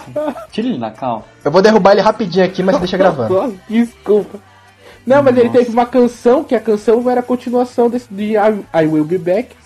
Foi gravada pelos Jackson 5, né? Que é I Want You Back. É uma pior que a outra. Ele não para. Puta que pariu. Não para, não, não para. Pior que, tipo assim, se fossem boas, é tudo bem, mas tá foda. Desculpa, gente. Eu vou, eu vou ficar quietinho aqui no meu canto de novo. Por favor. Ah, continuando aqui, depois do, do filme, que eles estavam estouradaços pra caramba, eles estavam fazendo um show atrás do outro. Eles estavam fazendo, tipo... Cara, chegava a ter 20 shows em algumas semanas, sabe? Era um bagulho absurdo que estavam fazendo. Então, era um bagulho absurdo, ah, mas os shows pra eles eram horríveis. Eles não. Eles sabiam que o que eles tocavam as pessoas não estavam escutando. Era muito barulho, gente desmaiando. Pros seguranças, eles usavam tampões no ouvido, porque era uma berraria do caralho. É, Fizeram, é, não, fizeram amplificadores pra eles especiais, uma potência super hiper mega foda que não tinha na época, porque eles tinham medo que o amplificador estourasse, mas mesmo assim não deu certo. Tem, tem, uma, tem um show que eu acho muito foda quando o Paul vai tocar a primeira vez é, Yesterday. Cara, Yesterday é uma puta música lentinha, tá? Uma puta música gostosa. Você escutar, as meninas não paravam de berrar na porra do show, dava raiva. Eu começava Yesterday, as meninas, ai, não sei o que, Paul, não sei o que. Cara, numa gritaria infernal nos shows, sabe? Vocês. Tipo, vocês dois que não são de. Ah, o Iaco assiste futebol. Daniel que dá de futebol, mas tipo, é, quem gosta de futebol passou por uma coisa semelhante recentemente. Quando o Neymar surgiu e tinha jogo do, da seleção nos, nos estados mais. estados mais pro, pra cima, tipo norte, nordeste e centro-oeste. ah, que não dava pra assistir o jogo, mano. Você tinha que tirar o áudio, porque as meninas ficavam gritando durante 90 minutos. Neymar! Nossa, eu não passei por isso não. Mano, é o, era, o, era o caos, cara. Teve um Super Clássicos da América, porque ele jogou com. Acho que foi em Manaus, em 2014. Que tipo. Mano, tipo, dava pra ouvir mais as minas gritando com o som ambiente do que o, a narração do jogo. É louco. Só que daí, tipo, era um Tá jogo louco. aqui, um jogo ali, lá colar. Imagina os caras todo dia passando por esse inferno. É, tinha uma. As meninas no- nos Beatles, cara, tinha uma menina que beijou a, a limusine que eles estavam passando, assim, o vidro. Tipo, eles eles estavam nem dentro do carro, depois deu da entrevista. Ai, pô, se você estiver vendo isso aqui, saiba que foi a menina que beijou a limusine que vocês estavam, não sei o que, não sei o que. É, é por isso que o Daniel falou aquela coisa no, no começo do cast, que o pessoal achava que ia passar, que era só uma modinha. Porque tava uma febre absurda. Não, e isso tava durando até agora. Isso ainda tava durando até agora. A intenção deles fazer o filme é foi pensando nisso. Meu, isso aqui pode acabar amanhã. Vamos fazer Uhum. alguma coisa. Inclusive, inclusive Fizeram depois que eles lançaram a Hard Day's Night, o estúdio que eles estavam gravando, a, a, a filial americana, é, fizeram eles gravarem mais um, mais uma, mais um, mais um álbum naquele ano mesmo ainda. Então, tipo assim, eles gravaram meio, meio que o, o álbum é, chama Beatles for Sale, que é uma brincadeira que eles estavam falando que os Beatles estavam à venda. Que foi um álbum que, tipo assim, eles gostaram de gravar, mas eles gravaram meio que forçado porque eles não, não, não tinham escolha, era como tá da, da gravadora. Que acho que é a música mais importante desse álbum, que quem conhece é Eight Days a Week. Que inclusive um documentário do. Ai, do. Ah, esqueci o nome do cara agora que dirigiu. Do Ron Howard. É o, Ha- isso, Ron Howard. Não, então, e nessa época também, que o Brian Epstein e junto com o George Martin, eles fizeram um negócio que eu achei meio ridículo, que era meio que estabelecer uma meta. Se eu não me engano, era, um, era dois singles a cada mês e um álbum a cada seis meses. Tinha essa meta. Sério, eles eram isso mesmo? Um álbum a cada seis meses e dois singles a cada mês. Caramba. Imagina se tivesse feito essa meta pro Guns N' Roses. Essa meta acho que foi até cumprida, né? Porque o próximo álbum deles, que curiosidade, saiu no ano seguinte e Não, foi, até foi. É, é, não, então, porque, é, curiosidade, né? O próximo álbum deles, acho que pro- provavelmente é o mais famoso de todos. Mais famoso não, mas eu diria que o que muita gente mais conhece, que é o Help, que inclusive foi trilha sonora de um segundo filme deles, que é Help também. E o filme, esse filme é horrível, é desastroso, não vejo esse filme, é muito ruim. Eles estavam de saco cheio. Não, pelo amor de Deus. É, eles estavam de saco Eles, cheio. eles falaram, meu, é, é igual o que a gente fez na Hard Day's Night, era uma coisa que era repetida pra eles, então eles estavam enjoados. É, e eles não queriam fazer esse filme, só fizeram por contrato mesmo, porque eles iam ganhar grana preta. E eles eram Help. Então é aí que tá. é, essa que até mostra nesse documentário Eight Days Night. Eight Days a Week, o documentário. Ah, Eight Days a Week, desculpa. É, que eles estavam nessa rotina super mega puxada, tal, que tinha essa meta, caralho. O John Lennon falou que help é porque ele tava enjoado mesmo. que legal. Ele falou que ele tava precisando de ajuda, ele falou que é um pedido de socorro dele mesmo, sério. Que inclusive, né, o Help tem a faixa que leva o álbum, que acho que é o mais, mais lembrado de todos, que é Help, né? I Need You, Another Girl, que também é outra música muito boa. E nesse álbum que tem uma curiosidade muito bacana. Ticket to Ride? É, a Ticket to Ride. E tem uma curiosidade mais bacana ainda que foi quando o Paul chegou assim é, e falou pessoal, ah, compus uma música aqui e tal. E ela não era muito rock and roll, assim, vamos dizer assim, que ela era uma música mais melosa. Aí o, Ep, o Epstein falou assim, o Epstein e o George e o, o Martin falaram assim que, olha, pô, essa música não é tão boa assim, então faz tipo um LP, a gente faz separado. Depois juntaram, né? Eles consideraram isso como um trabalho menor. E o Paul foi e apresentou essa música ao vivo depois ela só virou uma das músicas mais tocadas de todos os tempos. Inclusive tá no Guinness, que é Yesterday. Que, que todo mundo conhece a música. Uhum. É, assim, nesse meio tempo, eles não ficaram só nos Estados Unidos, eles já tinham chegado a voltar para Europa com viagens rápidas, mas depois voltaram para os Estados Unidos. Uh, foi até nessa época que eles receberam o título de cavaleiro da rainha, mas assim, eles meio que receberam, muita, aí muita gente uhum. começou a recusar o título de cavaleiro, porque era quatro pirralho que tava cantando música enquanto você é um velho de 70 anos que você lutou nas duas guerras mundiais e né, ganhou pelo mesmo motivo. É, é aí que eles voltaram pro, pros Estados Unidos, é aí aquilo que eu falei. Depois veio o Rubber Soul. Se você olhar. Não, não, não, não calma. Não, não, não. É, não, é, não, não, foi o Rubber Soul, desculpa, foi o Rubber não, Soul. Rubber Soul. Você tinha outro. Hum? é aquilo que eu falei antes. Se você olhar os álbuns antes, é aquela coisa. É, é, é, são outros caras. Não, são, não é o mesmo pessoal do, dos álbuns anteriores. Não, se você olhar o, os álbuns anteriores ao Rubber Soul, todas as músicas é aquela coisa. Ah, é o cara que gosta da menina, she loves you, yeah, yeah, yeah, blá blá blá blá. Isso no Rubber Soul não tem. Não, não tem. No Rubber Soul já tem músicas sobre depressão. Cara, no Rubber Soul tem música sobre depressão, música. tem música sobre impostos tem música sobre. Tem, uma, tem umas puta crítica social no Rubber Souls, cara. O, ma, o mais perto que chega é o If I Needed Someone. É. Chega perto, mas não é tanto. Tem inclusive, acho que é uma música favorita do Rubber Souls que é. All the Lone People? Como é que é o nome dessa música? É... Não, não é. É, não, é, é do... Não, não é, não é desse. É, não, acho que é do Rubber Souls, né? Não, o All the Lone People é o Eleanor Rigby, que não é daqui. É, é Eleanor Rigby, isso.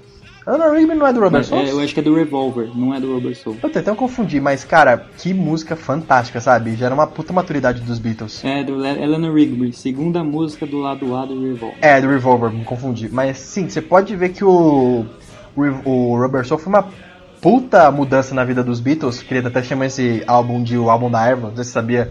Foi quando eles foram em 64, eles foram pra um hotel nos Estados Unidos. No mesmo hotel que tava o Bob Dylan. Aí o Bob Dylan acendeu né, lá o cigarrinho, o cigarro que todo mundo conhece que, que é. E chegou pros Beatles e falou assim: Ó, oh, vocês querem? Bora passar aí, não sei o que. E eles ficaram rindo a noite toda, aí um ficou dando ideia de música pro outro. E foi daí que eles nasceram várias músicas do Rubber Souls. Ah, ah não, a música favorita desse álbum pra mim é Michelle, que eles cantam em francês também nesse, nesse álbum, é muito boa essa música. Eu acho que é o Michelle, é o Michelle ou é o Lovely Rita, que eu, eu tô tentando lembrar. Se eu não me engano, ou é Michelle ou é Lovely Rita, é uma música que o povo escreveu pro cachorro dele que morreu. Ah, não, é. É, é, Love, é isso que você falou mesmo, é Lovely Rita, acho que é. Ou é Lovely Rita ou é o Michelle. E curiosidade, a, a, a música número 2 do lado A, que é a Norwegian Wood, é, xingaram essa música porque tinha gente que falava que essa música era sobre lesbianismo. Ah, verdade. Eu não sei porquê, mas, mas é, é, Eu ainda tô sentado aqui no meu cantinho, tá, gente? Achei que você tinha morrido já. Ah, uma coisa, né? Já, é, já que você voltou, que eu pensei, a gente pensou que você tinha caído. Já que você voltou, eu queria muito falar curiosidade, né? Você gosta de Rolling Stones mais? É, foi graças à Beatlemania nos Estados Unidos que as gravadoras tiveram incentivo de chamar mais bandas é, inglesas pra, pra tocar lá. É, pra trocar lá. E daí foi que começou a invasão britânica nos Estados Unidos, graças aos Beatles. De nada, não. E tipo assim, o, o, eles eram amigos dos Rolling Stones na época. Eles chamaram os Rolling Stones pra tocar lá no, nos Estados Unidos algumas li, vezes. Eu li o livro do Keith Richards, que até fiz a resenha. Keith Richards falou, mano, que, que depois dessa, desse papo aí com o Bob Dylan o John Lennon direto procurava ele pra fumar maconha. Direto, direto, direto. E fumava maconha até da PT. O cara da peta de maconha, ele realmente abusou. Não sei, desconheço. Não sei, nunca nem vi. Ó, Rubber Soul, as músicas mais. As músicas mais famosas que o pessoal deve, deve conhecer, eu indico pelo menos. Michelle, Girl, é, In My Life, In My Life. If I Need Someone, que apesar de ser mais lentinha, também é muito boa. E acho que é isso que eu indico, mas na verdade o álbum De inteiro é muito mais? bom. De, de quem? If I Need Someone? De quem? De quem? De quem? George Harrison. George Harrison, cara. O George Harrison era um ótimo compositor na época mesmo, assim. Ele era. Ele tava começando, mas ele era um ótimo compositor. Foi, e I'm Looking Through You também é muito boa. Aí, o que aconteceu? E, aí, tipo assim, depois do Rubber Souls, teve uma coisa muito legal que a gente começa a entrar nas, nas polêmicas dos Beatles.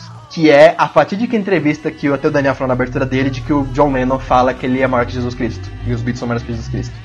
E isso já é na turnê do Japão, só informando. É, na verdade, tirar essa entrevista de contexto. É, o, o, contexto todo da entrevista foi que o apresentador chegou assim, falando na Inglaterra, é isso que eles estavam falando. É, o apresentador chegou pro, pro John Lennon e falou a influência dos Beatles, tal, como é que eles consideravam que, que tava na Beatlemania, tava no auge da Beatlemania, como eles consideravam tão, né, importantes, tão influentes tal. E o John, é, não é que ele se comparou que ele era melhor ou que ele era maior que Jesus Cristo, ele falou, na verdade, que ele estava sendo tão influente é, quanto uma religião. Tipo assim, eles estavam tendo muita influência porque realmente eles chegavam no lugar, tinha uma multidão, tinha uma plateia de pessoas pra assistir eles chegando, sabe, de avião, sabe, só pra conseguir ter alguma coisa deles. Então ele quis um contexto de que eles eram tão conhecidos e tão influentes como um- uma religião. Até hoje, se você pegar em qualquer em qualquer pesquisa, o Mickey é mais conhecido que Jesus Cristo. Tipo assim, tem mais gente que conhece mais o Mickey que Jesus hoje em dia. Então assim, foi, Até porque a Disney está em todos os países. em várias línguas, é. Jesus, o cristianismo não está em todos os países. É, então assim, foi, Outras religiões para competir. É, foi nesse sentido que ele quis dizer que eles. É porque também, é porque assim, já deu muito azar, porque na época que eles foram tocar no, lá no Japão, teve, já teve muito protesto, porque tinha gente xingando já, porque eles, trocar, eles, eles já tocaram num, num lugar religioso, num lugar sagrado, que era solos sagrados, caralho. Então ter um show de rock ia atrapalhar com o Feng Shui do negócio. Então já não tava legal a situação deles lá. É, aí de- depois ainda dessa entrevista que é, quando o jornal, os jornais passaram, os jornais passaram essa entrevista, tira totalmente do contexto é, o, que, o que o John Lennon falou. E lá nos Estados Unidos, na verdade na Inglaterra isso não pegou tão mal, porque como eles são a maioria lá é, anglicanos, tipo assim, ficou mais de boa. Não pegou tanto tão mal assim pra eles. Nos Estados Unidos, que a galera é mais, fervor, mais fervorosa, nossa, queimaram disco, jogavam a foto deles no lixo, rasgavam a foto deles, pichavam a cara deles, sabe? Foi uma, um auê desgraçado. É, tudo bem que isso não apagou as vendas e, e, a, e a popularidade do Revolver, que foi o álbum que saiu na época. É, aí nessa, um pouquinho depois disso, eles voltaram para os Estados Unidos, que aí foi que eles tocaram aquele show mega fodelão mais conhecido no X Stadium, que não foi a primeira vez que eles tocaram. Eles receberam uma ameaça do KKK, falando que, que iam sabotar o show de algum jeito. Ah, cara, não sabia. Os caras são foda. Aí come- começou as ameaças de morte também. E só falando musicalmente, eu acho que o Revolver foi um dos álbuns mais importantes na carreira dos Beatles, que no Rubber Souls já era uma mudança drástica, já eram tipo músicas. Inclusive, né, quando eles conheceram o Bob Dylan, o Bob Dylan que passou, eles tiveram uma, uma conversa muito importante com eles, que assim, o Bob Dylan é um poeta. O cara não canta, o cara não canta nada, mas ele é um puta poeta. E assim, ele ensinou muita coisa. Ah, hoje ele não canta nada, vai. Não, não, ele não tem, ele não tem uma, um- uma voz muito boa, assim. Eu, eu, eu já, eu já fiz uma, uma aula de canto, alguma coisa assim, eu tenho uma, meio que uma noção. Bob Dylan, ele é um músico muito foda é, pra compor e pra escrever. Agora, pra cantar, puta que pariu. Pra cantar é, pra cantar. Pra cantar, não. Algumas músicas, né? Inclusive, coisa, inclusive o né? Jimi Hendrix, ele, ele, a- ele tomou coragem pra cantar quando ele ouviu a, o Bob Dylan cantando na rádio e falou assim, não, qualquer um pode ser cantor. O meu cachorro tá latindo aqui pra dizer que é que nem o Renato Russo, então. Nossa. Não, o Renato Russo. Não, não, o Renato Russo ele, ele canta bem até, ele não é tão ruim assim cantor, o Bob Dylan é até pior. Mas assim, o Bob Dylan, como ele era um, um compositor muito foda, ele tinha umas letras animais, ele chegou pro John, teve tipo um puta papo sério com ele, com o Paul, com o George Harrison, deu muita dica pra eles. Então já no Rubber Souls, que é um ano depois dessa conversa, tem músicas muito sérias, músicas que falam sobre depressão, músicas que falam sobre é, assassinato, não é assassinato não, mas é tipo morte. Tem assim, músicas mais maduras, que significavam alguma coisa, não era só mais músicas She Loves You, Love Me Do, sabe? Que apesar de serem boas, elas não eram tão profundas assim. Então, isso, de novo, ah, de novo, mas assim, não é que não tem, de novo, nesse álbum a música que mais chega perto disso é a How to Get É. Into My Life. É, tipo assim, eles estavam meio que amadurecendo, né? Eles estavam amadurecendo musicalmente. Então, aí a curiosidade no, que mostra no Eight Days a Week é na música Tomorrow Never Knows, que, é, que aí também começa aquela coisa da cítara, o George Harrison começa a ir pra Índia, esse caramba. Ah, tem, tem um som, se vocês escutar, que é um som muito estranho, que é como se, como se fosse uma. Como eu posso explicar? Cara, tem um som esquisito, que é logo no começo assim começa a música, que é a guitarra que o George tocou na música normal, só que ao contrário, porque o, isso ainda rolou como um acidente, porque o John ele tava escutando o George, o George Harrison tocando tal, tava ouvindo a gravação, aí acabou a fita. Aí, o que, que ele fez? Ele fez um esquema lá, mó bodega, tipo, ele não trocou a fita, ele pegou logo o bloco todo tal, ele já colocou pra reproduzir de novo, e começou a sair esse som escroto, e tipo, do nada ele pausou, chamou o George Martin no mó desespero, achando que quebrou, mas também falando que que fez um som ali mó foda, e que ele queria colocar na música, e acabou na música e ficou muito bom. É, tipo, eu que fiz assim a aula de música, não sei o que, e assim, eu toco já faz sete anos que eu toco violão, toco guitarra. Eu fiz esse experimento, eu peguei os Beatles desde o primeiro álbum até é, progressivamente, e não só letras e composições deles ficaram mais arranjadas, como eles mesmos ficaram muito melhores tocando. Então já tanto no E é, isso eu ia falar também. é, no Rubber Souls como no Revolver, se você escutar eles musicalmente, eles estão outra banda, sabe? Eles estão muito melhores. É, que, é no Revolver que tem a minha música favorita do Ele- Eleanor Rigby, desse álbum. Essa música tem um arranjo de violinos lindo, sabe? Que eles compuseram e o George Martin depois pôs junto na música. Cara, ficou sensacional essa música neles. E é, é outra banda. E também um grande destaque é a capa, né? Aquele desenho todo. Eu esqueci quem fez o desenho da capa, Uhum. o desenho do álbum. Eles meio psicodélicos, assim, preto e branco, é muito bom. Que tem uma, um outro. um outro. é, teoria da conspiração pra falar que o Paul morreu. É, é que vocês não estão olhando lá pra capa aí agora, né? Eu tô, eu tô. Droga, peraí, deixa, Tá. eu, deixa eu procurar Se aqui. você olhar- E ver se não explode. Põe, o Revolver. Qual... Álbum Revolver. Vai, vai, vai. É que vai. Tem que pega uma imagem grande, não. Tá, calma, que o meu computador, você sabe como que é, né? Eu tô com medo de abrir o Google Chrome agora e explodir. Mas se quiserem continuar falando, tá? enquanto eu abrir aqui eu aviso, daí você falou, Daniel. Não, eu vou falando aí, você vai ouvindo, você vê de, de novo. Repara aqui, ô Iago, em cima da cabeça do Paul, ele tá aqui olhando pro, pro lado. Se você olhar na cabeça dele, tem um grupo aqui de três pessoas meio que com a mão na cabeça dele, como meio, tipo, carinho de despedida, tá ligado? Ah, como se fosse tipo se despedindo. É, então isso é uma- foi uma teoria que fizeram pra apoiar a teoria de que o Paul tá, tava morto. Cara, não pode ter nada na porra dos álbuns que eles acham que já é mensagem subliminar pro povo. É incrível. Mas você sabe de onde que nasceu essa, essa teoria, né? Não. Ah, foi num programa de rádio. Um cara mandou assim, tipo. Meio que tipo, ele tava com o objetivo de, que- de zoar, tá ligado? Aí ele entrou na rádio e pensou numa coisa absurda. Aí ele soltou essa, que o Paul McCartney tava morto e quem tava no lugar dele era um sósia. Ele achou que era uma coisa muito absurda que ele ia dizer, só pra zoeira, tá ligado? E aí Foi tipo a Terra plana, então? foi. Que o cara fez a teoria zoando e o pessoal meio que abraçou. Foi, cara, que ridículo, né? Tipo, o cara ligou só pra zoar e a galera comprou foda. Tem uma, tem uma entrevista também que o Paul dá, que é uma engraçada, que o, o cara pergunta pra ele, né? Não, mas vem cá, como é que você lida com essa teoria da pessoa que você morreu? Aí ele, olha, eu acho engraçado, porque toda. Quando essa, teoria começou a, a, a ganhar força lá, e foi foi de vocês americanos, ele até brinca com o apresentador. É, ele fala que as pessoas que falam com ele, oi, pô, tudo bem? Começava a olhar pra ele assim, olhar de cabeça pra baixo, olhar, olhar a orelha dele, ver se via alguma diferença. Ele falou assim que era todo mundo fazer isso com ele, não era uma pessoa só. Era muita gente que acreditava nisso. Tem uma música depois, assim, é uma história mais pra frente, mas já que a gente tá falando dessa teoria, é melhor já falar agora. Ah, mais pra frente, já na carreira solo deles, quando o Beatles terminou, lá na década de 70, ah, o Paul fez uma música meio falando, tipo, assim, o John Lennon, depois que o Beatles acabou, ele acabou sendo uma, uma figura política ativa. Aí o Paul fez uma música meio de tipo, assim, tinha um tema meio tipo, deixa isso quieto, isso não é meio que seu assunto, não sei o que. E o John Lennon encarou isso muito como uma indireta. Foi aí que no álbum Imagine ele fez a música a How Do You Sleep? Ele Ah, que é uma, uma puta indireta pro John, né? é uma, é uma direta, não é nenhuma indireta, é uma direta. Pro John, pro John, não, pro, pro Paul. É. Tem um verso que ele fala: eh, those, eh, those freaks was right when they said you was dead. Tipo, aqueles, aqueles, aquelas aberrações estavam Que eles- certas quando disseram É, que estavam tava quando morto. falaram que você morreu. Mano, É. essa, essa música é muito foda, mano. A única coisa que você fez foi Yesterday. Tipo, mano, Assim, aquela na ferida. eu tô aqui com o álbum, a capa do álbum aberta, tá?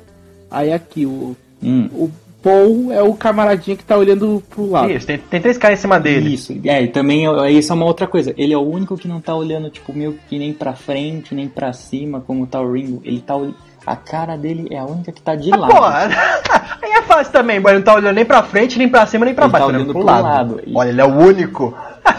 aí é foda. Isso é uma outra coisa que tá na teoria.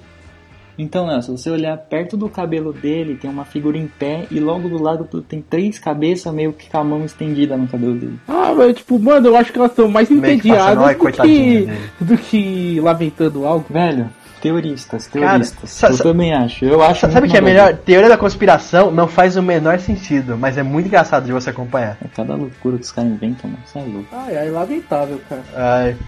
E, e só voltando assim pro, pro Eleanor Rigby, ah, pro Eleanor Rigby não, pro Revolver, é, ele foi um, o álbum assim, do caralho dos Beatles, assim, quem puder escuta. Nesse álbum também eles evoluíram ainda mais como compositores e também nas músicas, nas, nas letras.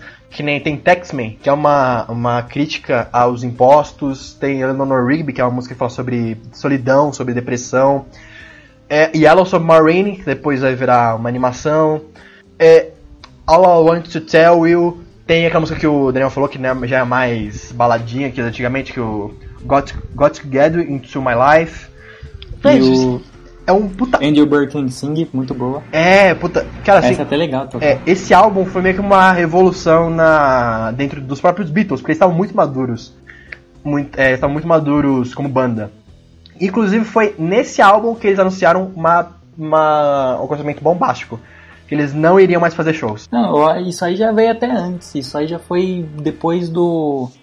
Depois do. desse show que eu falei do X Stadium, que foi muito alto, muito barulho, eles não estavam escutando direito. O John Lennon falou que, meu, eles saíram de lá meio que num carro blindado.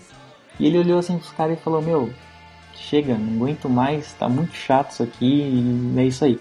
Aí o George ele também falou que ele também tava se sentindo enjoado já, já tava chato isso. Só que assim, é aquela, você você tá, você tá vendo que o negócio não tá legal pra você. Só que você tá com outros três amigos que aparentemente estão curtindo, estão falando que é muito bom. Ele meio que ficou na dele, não falou nada, mas ele falou que ele tava tipo mega super enjoado já. E aí já cortou as turnês, show, tudo. É porque, é porque assim, eles. Assim, o que eles mais gostavam de fazer é, era música. Eles podiam falar muita coisa do, deles ali, mas eles eram apaixonados por fazer música. Isso é uma coisa que a gente tem que reconhecer também dos Beatles. Eles gostavam de música. Então eles não queriam mais ficar, ficar indo pra, pra shows é, por dois motivos. Um, eles estavam um, eles estavam cansados, né? Outro, porque muita coisa que eles estavam fazendo nos álbuns não dava pra reproduzir ao vivo. Que nem, por exemplo, no, no Eleanor Rigby, tem uma conjunto de orquestra no fundo do, de violinos, que assim, não daria pra fazer no show ao vivo, porque é uma coisa muito pensável, porque era violinos que acompanhavam junto à música, e teria que ser o- um amplificador muito foda pro, pro, pro violinos, que não tinha naquela época. Tem dois álbuns, tanto o. Depois, depois dessa época, né, que eles já começaram a pra. Tanto o Sgt. Peppers. Tanto o Sgt. Peppers quanto o álbum Magical Mystery Tour. Eles falavam, não tinha como fazer ao vivo. É, então, assim, foi, foi vários motivos que se juntaram pra eles decidirem não fazer mais, mais show ao vivo, porque não tinha mais como, sério. É, tanto eles estavam cansados, como eles queriam mais tempo pra fazer músicas, e como as músicas que eles faziam não dava pra repetir ao vivo. Então, meio que foi uma decisão meio óbvia que eles iam tomar. Então, ne- e nessa época também, tipo, eles tinha esse papo deles crescerem, eles estavam amadurecidos, eles estavam cansados e eles meio que também estavam um pouco enjoados. Já estavam todo mundo querendo fazer a sua coisa, como eu falei. O, o- já começou nessa época que o George começou a ir pra Índia, queria ter contato lá com, com os chakras. Ah, o, os o- caramba. é, o no, no retiro lá Chegou. do, do monge Isso. loucão lá, né? Ele chegou a chamar eles pra ir lá na Índia junto com eles e a mulher deles foi a primeira, foram as primeiras que já estavam enjoadas daquela viagem, queriam ir embora. John Lennon ficou muito louco na Índia, começou a usar droga nova. É, inclusive, uma outra curiosidade legal foi ainda no Rubber Souls, que eles tiveram contato com a primeiro com a maconha, né? com- Lá com o Bob Dylan, e depois com o ácido, que foi o dentista deles que deu pra eles, Sim. né? No, que eles estavam num restaurante ali almoçando, o George e o John com as, com as mulheres deles.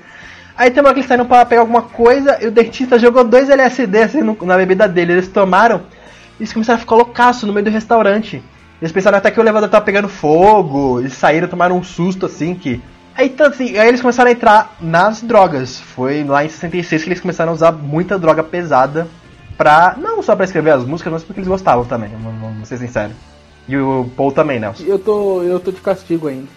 E eu não pensei em nenhuma piada boa nesse. Porque agora é a parte que eles estão melhores como músicos, então fica mais sério. Não pensou nenhuma piada boa até, até agora, tá desde o começo do cast. Então, tá Também. valendo. Estamos esperando essa piada boa. Desculpa, eu.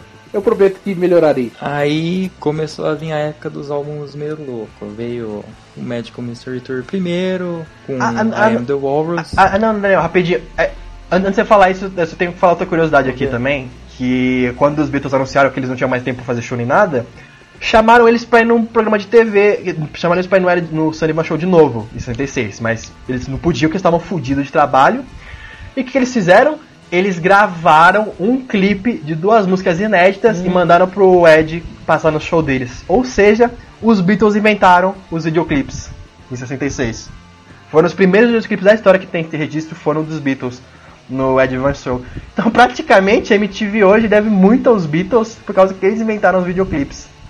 Cara, os caras realmente tiveram muita importância da música. Não, o, o clipe de Strawberry Fields Forever, o Strawberry Field, é clássico. É meio maluco, mas é muito bom. É Rain e Strawberry Fields, se não me engano, foram os dois primeiros videoclipes da história a serem produzidos. Realmente, tinha, tinha uma história realmente ali no videoclipe, claro, não era só o show ao vivo ou alguma outra coisa. Era a música gravada e eles aparecendo no meio do videoclipe.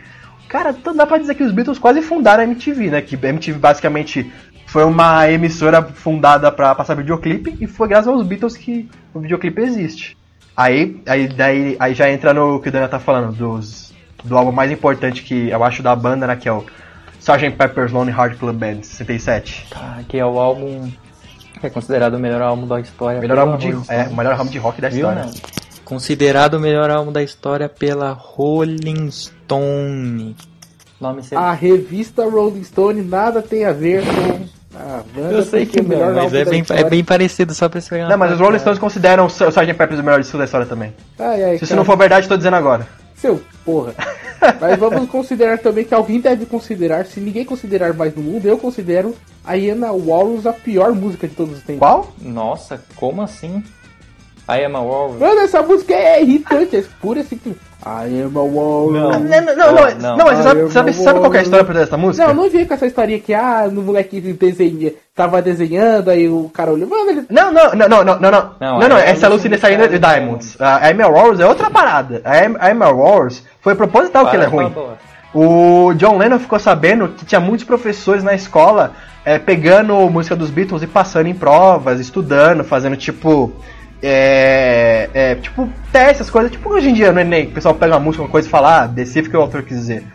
Aí o John Lennon propositalmente fez uma música que não tem nenhum significado, que é completamente maluca e que é ruim de propósito, somente os professores tirarem alguma coisa disso e não conseguirem tirar nada. E realmente. Ter- Ó, pessoal, É, como mas- não fazer uma música? I a Mas, é- mas, mas é isso mesmo, a, a música é ruim Ai, propositalmente, Mamonas. ela, ela não é ruim.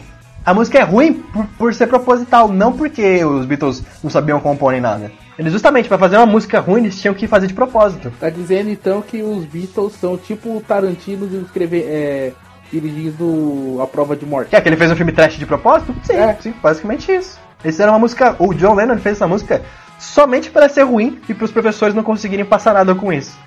Só por causa disso, porque a música não faz sentido. Ela fala de, de ovos, ela fala de eu sou uma foca, ela fala de um monte de coisa que não faz o menor sentido. E musicalmente ela é muito estranha. Não, é uma foca, é, Walrus é morsa, né? Que é um animal ainda mais escuro. Não, é, não, ele, fa- ele fala morsa, desculpa. Ele fala morsa, aí, cara. E, é, só que depois o John Lennon ele dá uma entrevista no. Não lembro onde que ele dá, mas é a entrevista que ele fala, ele tá falando tanto do Lucy in the Skyway Diamonds quanto dessa música. Que ele era justamente ruim por ser proposital. Ah, cara, eu acho que é muito fácil você fazer algo, um negócio ficou ruim, você dizer, não, não, eu queria que ficasse ruim mesmo, porque é, eu sou um gênio. Não, não, não, não é, porque, não é porque ele era um gênio, foi pra zoar mesmo. Ele só queria zoar com a cara do- dos intelectuais que estavam pegando as músicas deles e falando assim, não, que essa música significa tal coisa, tal coisa, não sei o que. Então ele fez a música mais complicada de todas pra ninguém entender nada que ele tá falando, que realmente não significa nada. Na verdade eu sei, eu só tô tentando enrolar pra dar tempo do Daniel voltar, já que ele caiu e fudeu.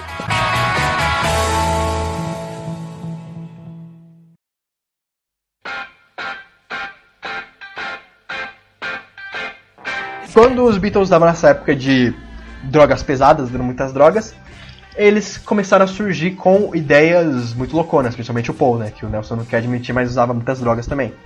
Foi aí que surgiu a ideia do Paul, ele chegou pro, pro George Martin e falou assim: Olha, eu vou montar uma banda fictícia que não existe pra fazer músicas psicodélicas. Foi tipo uma jogada bem que de marketing e tal, mas que é uma ideia divertida. E ele fez a banda do Sargento Pimenta e dos Corações Solitários. Mano. que é a Sgt. Pepper Heart Club Bands. Mano, mano, mano, mano, porra, eu brinquei, puta, que, mano, que, que, que que é isso, velho? Nada nesse álbum faz sentido. O, o- a capa é estranha, o nome do álbum é estranho, as músicas são bizarras. Mas são muito fodas. Vai tomar no cu. Ah, inclusive tem uma curiosidade muito bacana sobre esse álbum, que é aquele álbum que todo mundo conhece, que eles, os Beatles estão com um uniforme assim colorido. Tem eles antigo assim do lado, que eles na época mais ele mais coxinhas assim do lado, que é uma foto.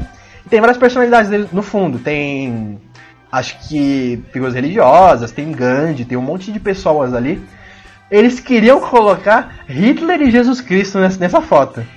Só que daí depois da declaração do John, que, né, toda aquela polêmica com Jesus, ia dar tanta merda se fizesse isso, que eles botaram a mão na consciência e falaram assim, não, pelo menos não vamos colocar Hitler nem Jesus nessa, nessa foto, que já tinha muita gente ali. Tem Marilyn Monroe, tem uma galera. Aposto que foi o Paul McCartney que falou isso. É, então, é, ele queria colocar, ele pôs a mão na consciência e falou assim, não, não vamos, que já deu muita merda e beleza. Aí, cara, esse disco, é, esse disco é fenomenal, tanto musicalmente como, sei lá, letras. Bem que as letras são todas de droga, então não faz muito sentido. É, então, tipo, discorra sobre. Não, musicalmente esse disco é uma revolução do cacete. Tem muitas músicas, assim, que é. A composição delas. é muito Você já ouviu The Dark Side of the Moon? Já ouvi, mas The Dark Side of the Moon é anterior a Sgt. Pepper's Lonely Heart Club Band. E o. Se você não sabe, o Roger Waters fala que ele é fãzaço desse álbum. Tanto que inspirou ele a escrever. Se você não sabe. Ah, nada faz, faz sentido. e- Se você não sabe isso. Porque o. Justamente o Dark Side of the Moon é o álbum muito. Não era de tudo a palavra, ele é um álbum muito. Conceitual. Não, é. Não, não é, Não, conceitual é outra parada. Ele é um álbum contemplativo, isso que eu queria dizer. É, foi um álbum muito contemplativo. De você. As músicas são longas, você tem, é, você tem é, notas demoradas. Você, ele- o Roger Waters sempre fala que o Dark Side of the Moon é um álbum pra você sentar e escutar ele do começo ao fim pra você refletir sobre. Isso, e realmente é verdade, o álbum é sensacional. E muito do que o Roger Waters e o David Gilmour se inspiraram nesse álbum foi dos Beatles, com o Lonely Hearts Club Band. Porque é, é tanta viagem experimental que eles fazem isso que eles inspiraram muitas outras bandas depois. Porque todas as músicas do Sgt. Peppers são músicas experimentais. É, With a Little Help from My Friends, Sgt. Pepper's on Her Club Bands, Lucy in the Sky with Diamonds, Getting Better, é, Still Living Home, é, When, I'm, When I'm 16 Cara, essa, essa, a Day in Life é. A Day in Life, que é a última música do disco, era uma ideia do Paul que ele tinha de que ele queria ir do absoluto silêncio pra uma coisa que parecia o fim do mundo. Então ele pegou vários, vários instrumentos, distorceu guitarra até o último, distorceu é, baixo, voz. E cara, essa música, assim, ela é uma viagem do cacete. Você, você, você, vai de uma música simples pra uma barulhinha do caralho. Mas se você pegar na época, cara, é, é muito inovador, porque eles pegaram coisas que não eram feitas naquela época e fizeram nesse álbum. Tanto que esperaram muito. É, isso daí, isso daí, isso daí realmente é verdade. Eu tava na área de sacanear mais do que. do que Ah, acrescentar, é, né? Como o Daniel não voltou, eu vou ter que falar um pouco sério agora. Meu gravador caiu, espero que ele não tenha travado. Coitado do editor. Ah, mas, tipo, realmente, cara, Sgt. Peppers, ele é realmente o, a fagulha que explodiu pra várias. O rock progressivo nasce dali, né? Muitas coisas que eu gosto nascem dali. Ah, não dá pra tirar a importância histórica que Beatles, que esse álbum tem pra música em si. Ah, só é muita loucura pro meu gosto. Eu pessoalmente não é Eu concordo, algo que concordo. eu realmente gosto. Eu não consigo escutar. Eu não consigo escutar esse álbum isso aí normal. Algumas músicas eu Pink consigo. Floyd também eu tenho que escutar pauliativamente, eu não consigo fazer Roger Waters fala de escutar do começo ao fim. Tipo, você escuta três músicas, tipo, acabou o ano. Você escuta uma música, parece que ela não acabou. Você fica escutando, escutando, escutando, ela vai no, no Dark Side of the Moon. Principalmente Echoes. Eu lembro que quando eu era pequeno, eu. Quando eu era pequeno, não, quando eu comecei a viajar de avião pra faculdade, uma vez eu cheguei no. no avião e, tipo, comecei, tipo, tem aquelas. Aquelas playlists que você. nos aviões da TAM. Tem uma playlist lá, você pode colocar, tem lá rock clássico, beleza. Aí não é desse álbum, não sei que álbum que é, mas que é I'm Back to the USSR. Ah, qual álbum que é, o Iaco? É, é, é, eu voltei pra União Soviética. É o, é o White Album?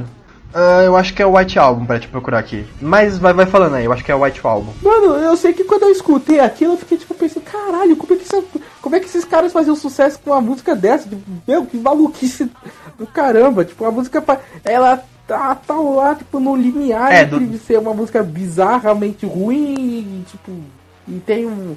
E tem, tá, é, tem um, trechinho ali de um- uma fagulha do que vai virar heavy metal também, e vai virar rock progressivo, e vai virar. Vai virar uma porrada de coisa, vai virar um punk, vai- é, é estranho. Beatles é estranho, eu acho estranho. Só uma- o pessoal que, assim, pelo menos não conhece muito a importância dos Beatles. Olha, graças aos Beatles, que o Nelson falou da curiosidade do Joe Ramone, o Joe Ramone também era muito fã dos Beatles. Graças aos Beatles, que eles influenciaram diretamente, indiretamente, diretamente os Ramones, surgiu o punk americano. Graças à influência dele sobre o Ozzy Osbourne, ele, ele fundou o Black Sabbath porque ele queria fazer os Beatles, só que né, ele foi mais pesado. Ele influenciou diretamente a primeira banda de metal pesado do rock. E ele, ele também, ele, com o Sgt. Peppers, eles influenciaram diretamente as bandas de rock progressivo que vieram depois deles. Ou seja, graças aos. E também influenciaram o videoclipe. Ou seja, graças aos Beatles, surgiu todo mundo depois deles. Surgiu o, o movimento punk, altamente influenciado por eles, o, o heavy metal que a gente conhece hoje em dia. Começou com os Beatles lá no Hel- Helter Skelter, o rock progressivo. Cara, assim, tem muita coisa que eles começaram e deram base pro pessoal continuar. É, eu brinquei muito desse cast, falei, tipo, ah, eu não gosto. Não é que eu não gosto, é. Só que se eu Você não gosta, pode falar, pode falar. Não, mas se eu, preciso, se eu tiver que falar, tipo, as 50 bandas que eu mais gosto, talvez esteja lá em 42 segundo, sei lá. Ah, não é algo que tipo, eu nutra muito carinho, mas tipo, ainda é essa questão do. Essa questão de você olhar pra uma coisa e entender a importância histórica dela. É, cara, é, tipo, é o que move a gente, eu acho. Pra esse cast, por exemplo, é pelo menos. E é por isso que o. Consegui. Aê, Dan, voltou. Só dando um feedback aqui pro Daniel. A gente tá falando aqui do Sgt. Peppers. Quer adicionar alguma coisa? Tá... Bom, tem muita cítara, um Ah. álbum muito bom e só.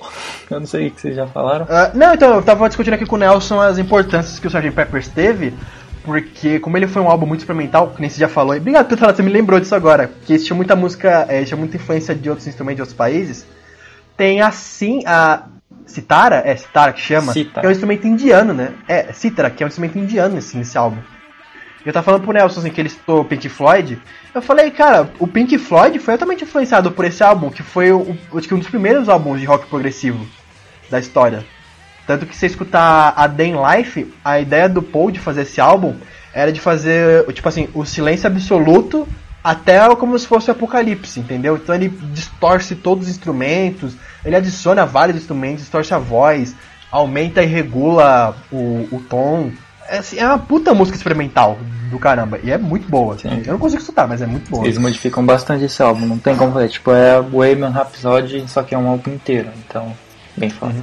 Inclusive, inclusive até esqueci de falar também sobre isso, é uma curiosidade bem bacana. O Fred Mercury, que é também influência deles, começou a cantar por influência dos Beatles, que ele fazia muito cover dos Beatles na época. Então, caralho, os caras os cara influenciaram todo mundo praticamente. Influenciaram o Oz no Black Sabbath, influenciaram os Ramones no, no movimento punk, influenciaram o rock progressivo, influen- influenciaram o, O Queen depois, muito- e muitas outras bandas, né? Até que vieram depois deles. Cara, assim, foi gigantesca a importância desse álbum pra, pra história da música. É, cara, isso é foda. E, tipo, você começa a ver, tipo, Come Together é uma música. Ela é uma música meio crua, tá ligado? É uma música meio. Tipo, parece que não tem muito refinamento de pós-produção do álbum. Aí você vê, tipo. Sei lá, mano, você consegue extrapolar pra ver tipo, o. em músicas como, por exemplo, Thrash Metal. Que ela é. O álbum Quimeral do Metallica, que eu adoro, que ele é bem cru também. Mano, tipo, sei lá. Será que foi alguma coisa dali que eles olharam assim e disseram, não, dá pra, dá pra fazer música sem muito ultra retratamento? Mas, inclusive, É que nem no cinema, hoje tipo, você consegue ver referência de Stanley Kubrick em qualquer filme. E na música são os Beatles, na pintura é o. É o Leonardo da Vinci. Uma coisa que o Joe Lennon fez, que depois ele acabou gostando bastante, se você escutar Lucy in the Sky with Diamonds, você vai reparar que, o que a voz dele tem como se fosse uma repetição, como se fosse um eco. Ele gostou muito desse efeito. Quase todas as músicas dele ele queria fazer desse jeito depois. Ah, inclusive, Daniel, essa, é- essa polêmica a gente também não falou do Lucy in the Sky and Diamonds. Quer, quer começar? Eu acho que falamos. Não, Da LSD? é, é, não, mas a gente não se aprofundou. É, a gente citou. É que essa é besta, tá? Ah, é? Você é Lucy L, in Sky S, with Diamond D, uau, LSD, olha só, minha cabeça pediu. Tipo, se é ou não é, tipo, dane-se, tá ligado? Isso daí é uma, é uma polêmica pequena, cara. É que nem, tipo, é que nem você, a, a Capitu traiu ou não traiu o Bentinho. Tipo, dane-se, isso não é relevante pra...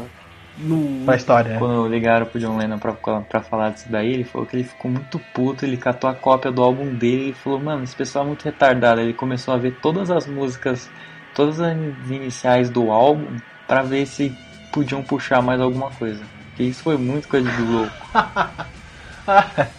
É, Inclusive, ele deu uma entrevista depois lá, depois de um tempo nos Estados Unidos, quando ele foi morar lá, que ele jura de pé junto, né? Que todo mundo conhece a história que ele fala, e foi o filho dele que chegou com desenho. Ah, que que é isso? Que que é isso, filho? Ah, Lucy in the Sky with Diamonds. Ele, ah, nossa, que legal, ele escreveu essa música tal.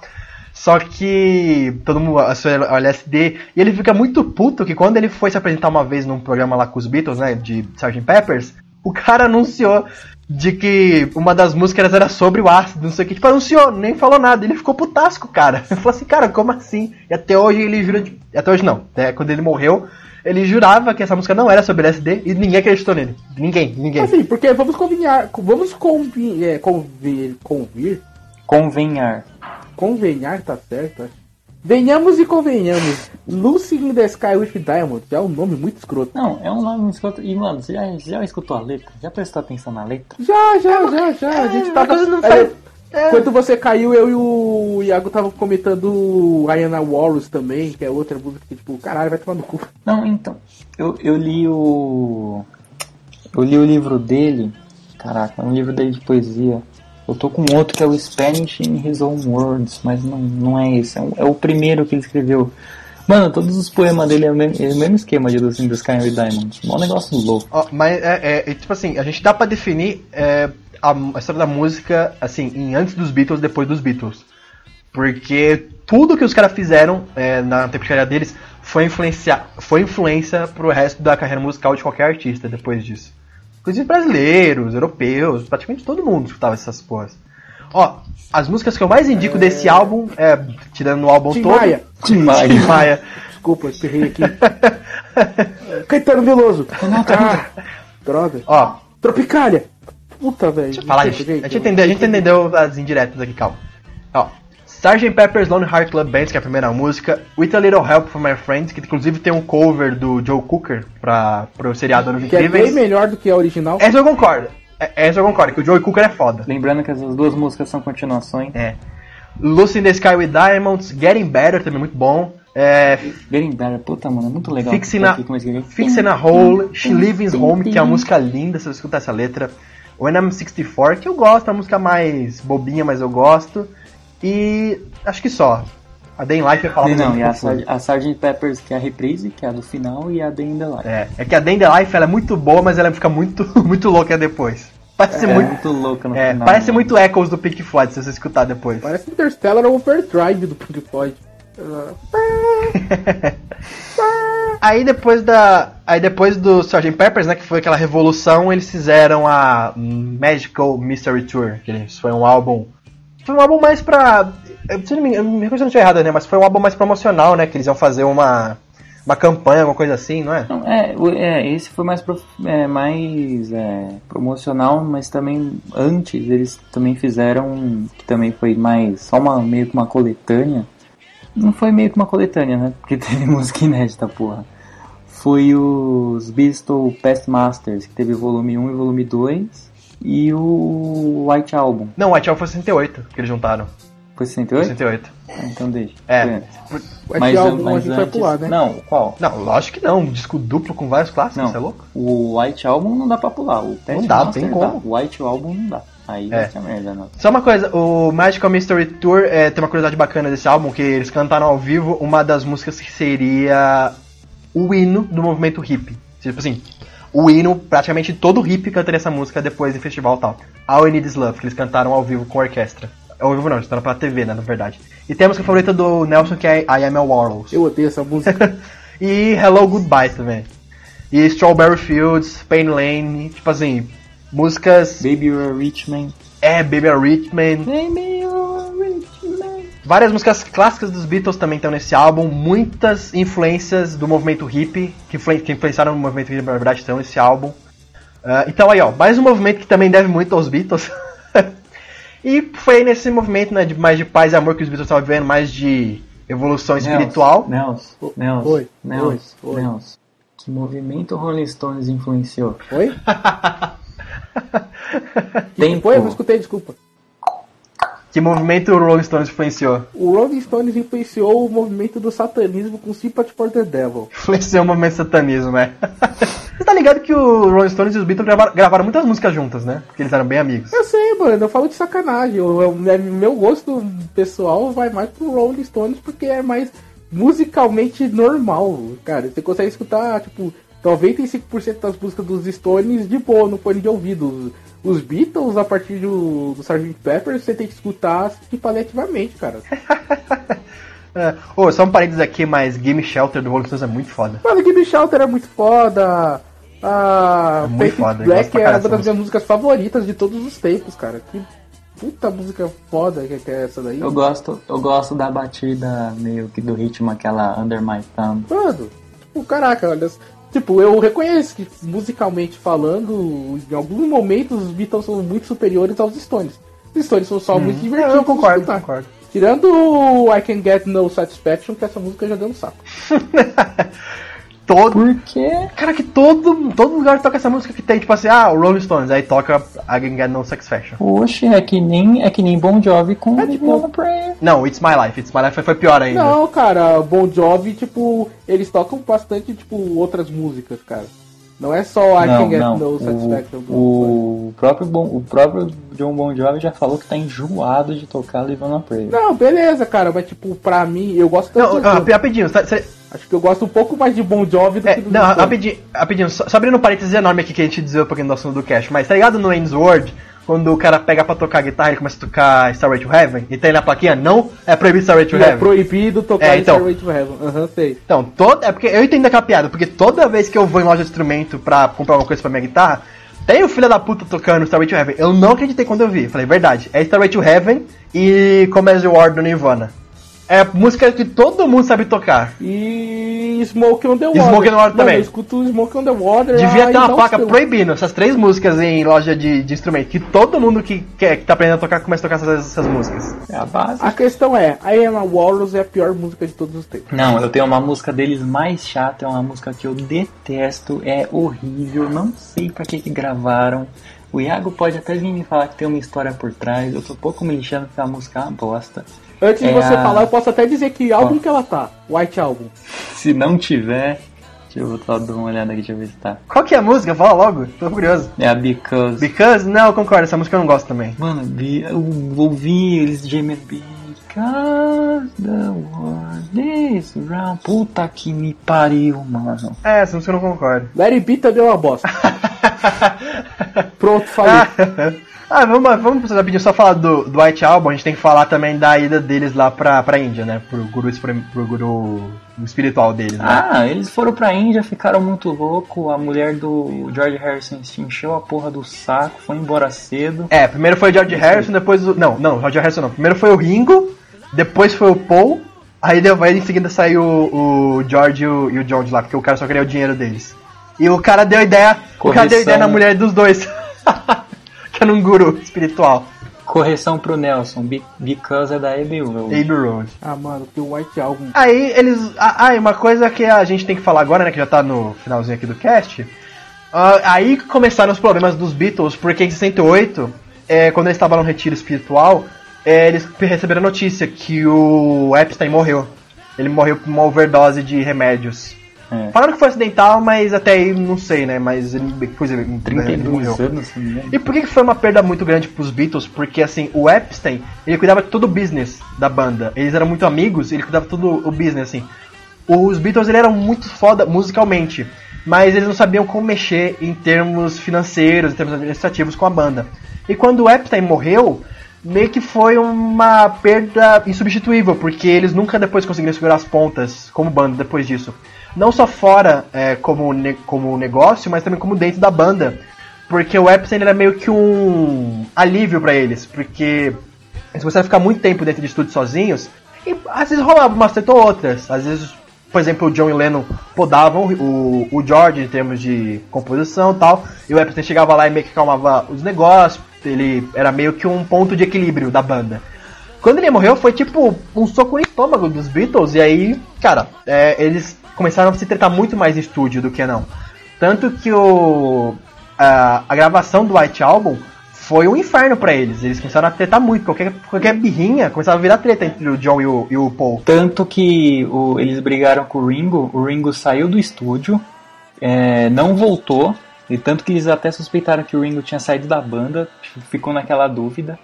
E quem, é, que o Ringo aguentava mais, né? e quem fez o, a bateria de Helter Skelter e, e Back to the USSR, se eu não me engano, foi o Paul. E Olha aí a Back to the USSR, da onde que é o. O Iago. Achamos. É, mas não, não é uma música ruim, ruim. mas É só, é só confusa, Não, não né? é ruim. Agora, curiosidade, sabe, assim, nessa época, né, Guerra Fria tal, ah, Assim, é ruim sim. os jovens na Rússia, eles inventaram meio que um mito para essa música. Porque eles basicamente não podiam ouvir Beatles. Os Beatles basicamente não entravam na Rússia. Então os jovens, eles criaram um mito que foi assim. Os Beatles estavam voando, estavam voando de avião normal, tal, passaram por cima da Rússia, da União Soviética, quer dizer.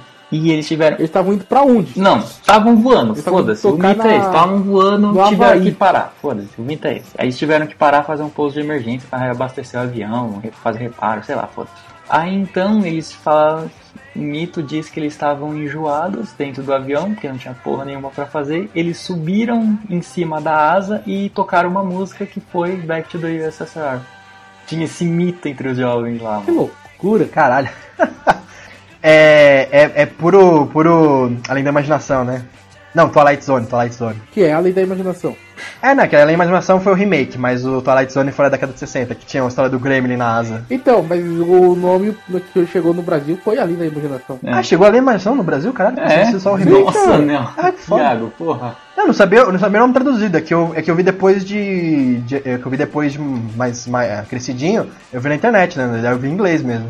Não sabia que tinha no, no Brasil além da imaginação. Tinha, tinha, tinha. Com o nome além da imaginação. E quem dirigiu o remake foi o George Caramba, Miller. da hora. Desse, dessa história específica. Ah, por isso que eu olhei do cara esbugalha agora, agora, faz sentido. Aham. Mas aí então, aí a gravação do White Album também, cara, cheio de clássico, cheio de música meio estranha, né? Que nem o Back to USA. USA. Não, USA. Cê é Back louco? to União Soviética, USSR. USSR. É, Back to USA é, é Bruce Springsteen, confundi aqui.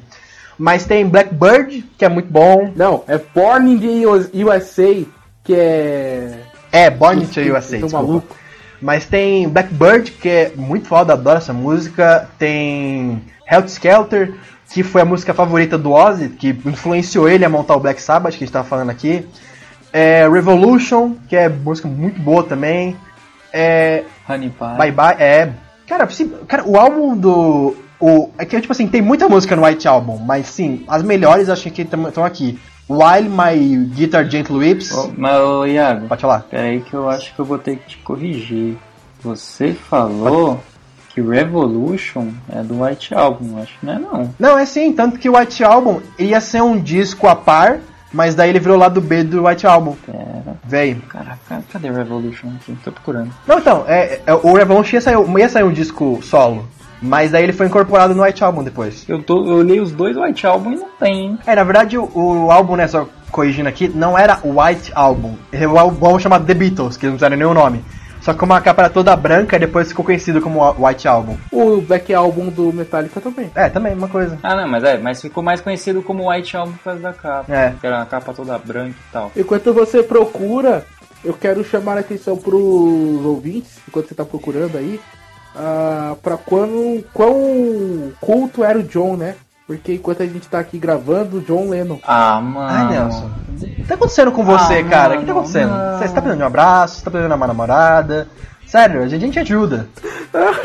Isso foi horroroso, mano. Ó, Revolution pra mim tá no Past Masters 2. É no álbum The Beatles Past Masters 2. Tá Revolution. Tá o Mas- Revolution, mas- Hey Jude. Mas é de, mas é de quando o Past Masters? Ah, pera aí. 68. Pô, achei de, de, tem... Ô, Hey Jude também deu um saco, hein? Por quê? Seria Hey Jude a I Can Get No Satisfaction do Beatles? Ah, é que chega uma hora que os nanananá enjoa. Em termos de mais escutada, não. Não, não, Yesterday ainda tocou Não, mais que Hey Jude ainda. Não sei, mano, não sei, né? Tocou, tocou. Yesterday tocou pra caralho na rádio, na cover, todo mundo faz cover de, de Ah, Yesterday chega uma hora também. que os nanananá enjoa pra cacete. Então... É.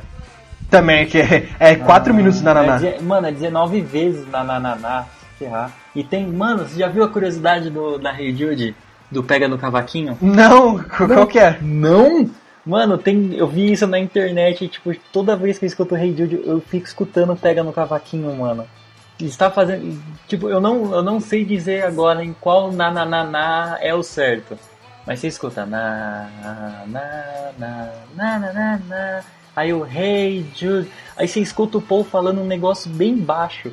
Aí eu vi na internet que os caras escreveram. Pode prestar atenção que ele escreve, que ele fala, pega no cavaquinho. Eu fico escutando pega no cavaquinho, mano. Sempre que eu escuto essa música. Hey Jude, pega no cavaquinho. Nossa, mano. Caralho.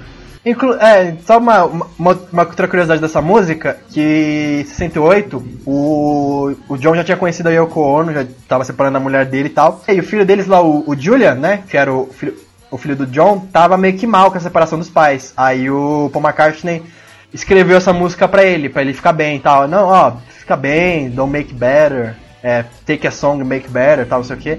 E a música ia ser Hey Julians, aí ficou Hey Julian, Aí depois ele mudou que musicalmente ele viu que ficava Hey Jude melhor. Aí ele fez homenagem ao filho do, do John. Aí você vê que era é tipo um argumento tão difícil que não tinha o que fazer, ficaram tocando, cantando na na na, na tipo, ah, não sei o que falar aqui, na na na na. Ei. A Cintia Lennon reclamou bastante quando ele reclamou. Ele, ela falou que, tipo assim, ela tava viajando, aí nessa o John conheceu a Yoko. Aí quando ela voltou, a Yoko tava morando com o John, tchau, já era. Não, foi uma coisa muito engraçada. Ele trouxe ela pra casa, assim, sem dizer porra nenhuma. Ele falou, não, não quer separar tal. boa. Ele foi muito escroto com a mulher dele. É que ele tava muito louco, né, cara? Os caras É, aí. que- Nossa senhora, mano. Que negócio, né, anos 60, amor mais liberal e tal. Eu falei, caralho, gente, não é Aí ele assim. fica puto que o pessoal xinga a Yoko de feia. Ele fala que ah, é só porque é a Yoko, que ninguém gosta da Yoko. Se fosse outra mulher, ninguém ia chamar a, Yoko de, a mulher de feia.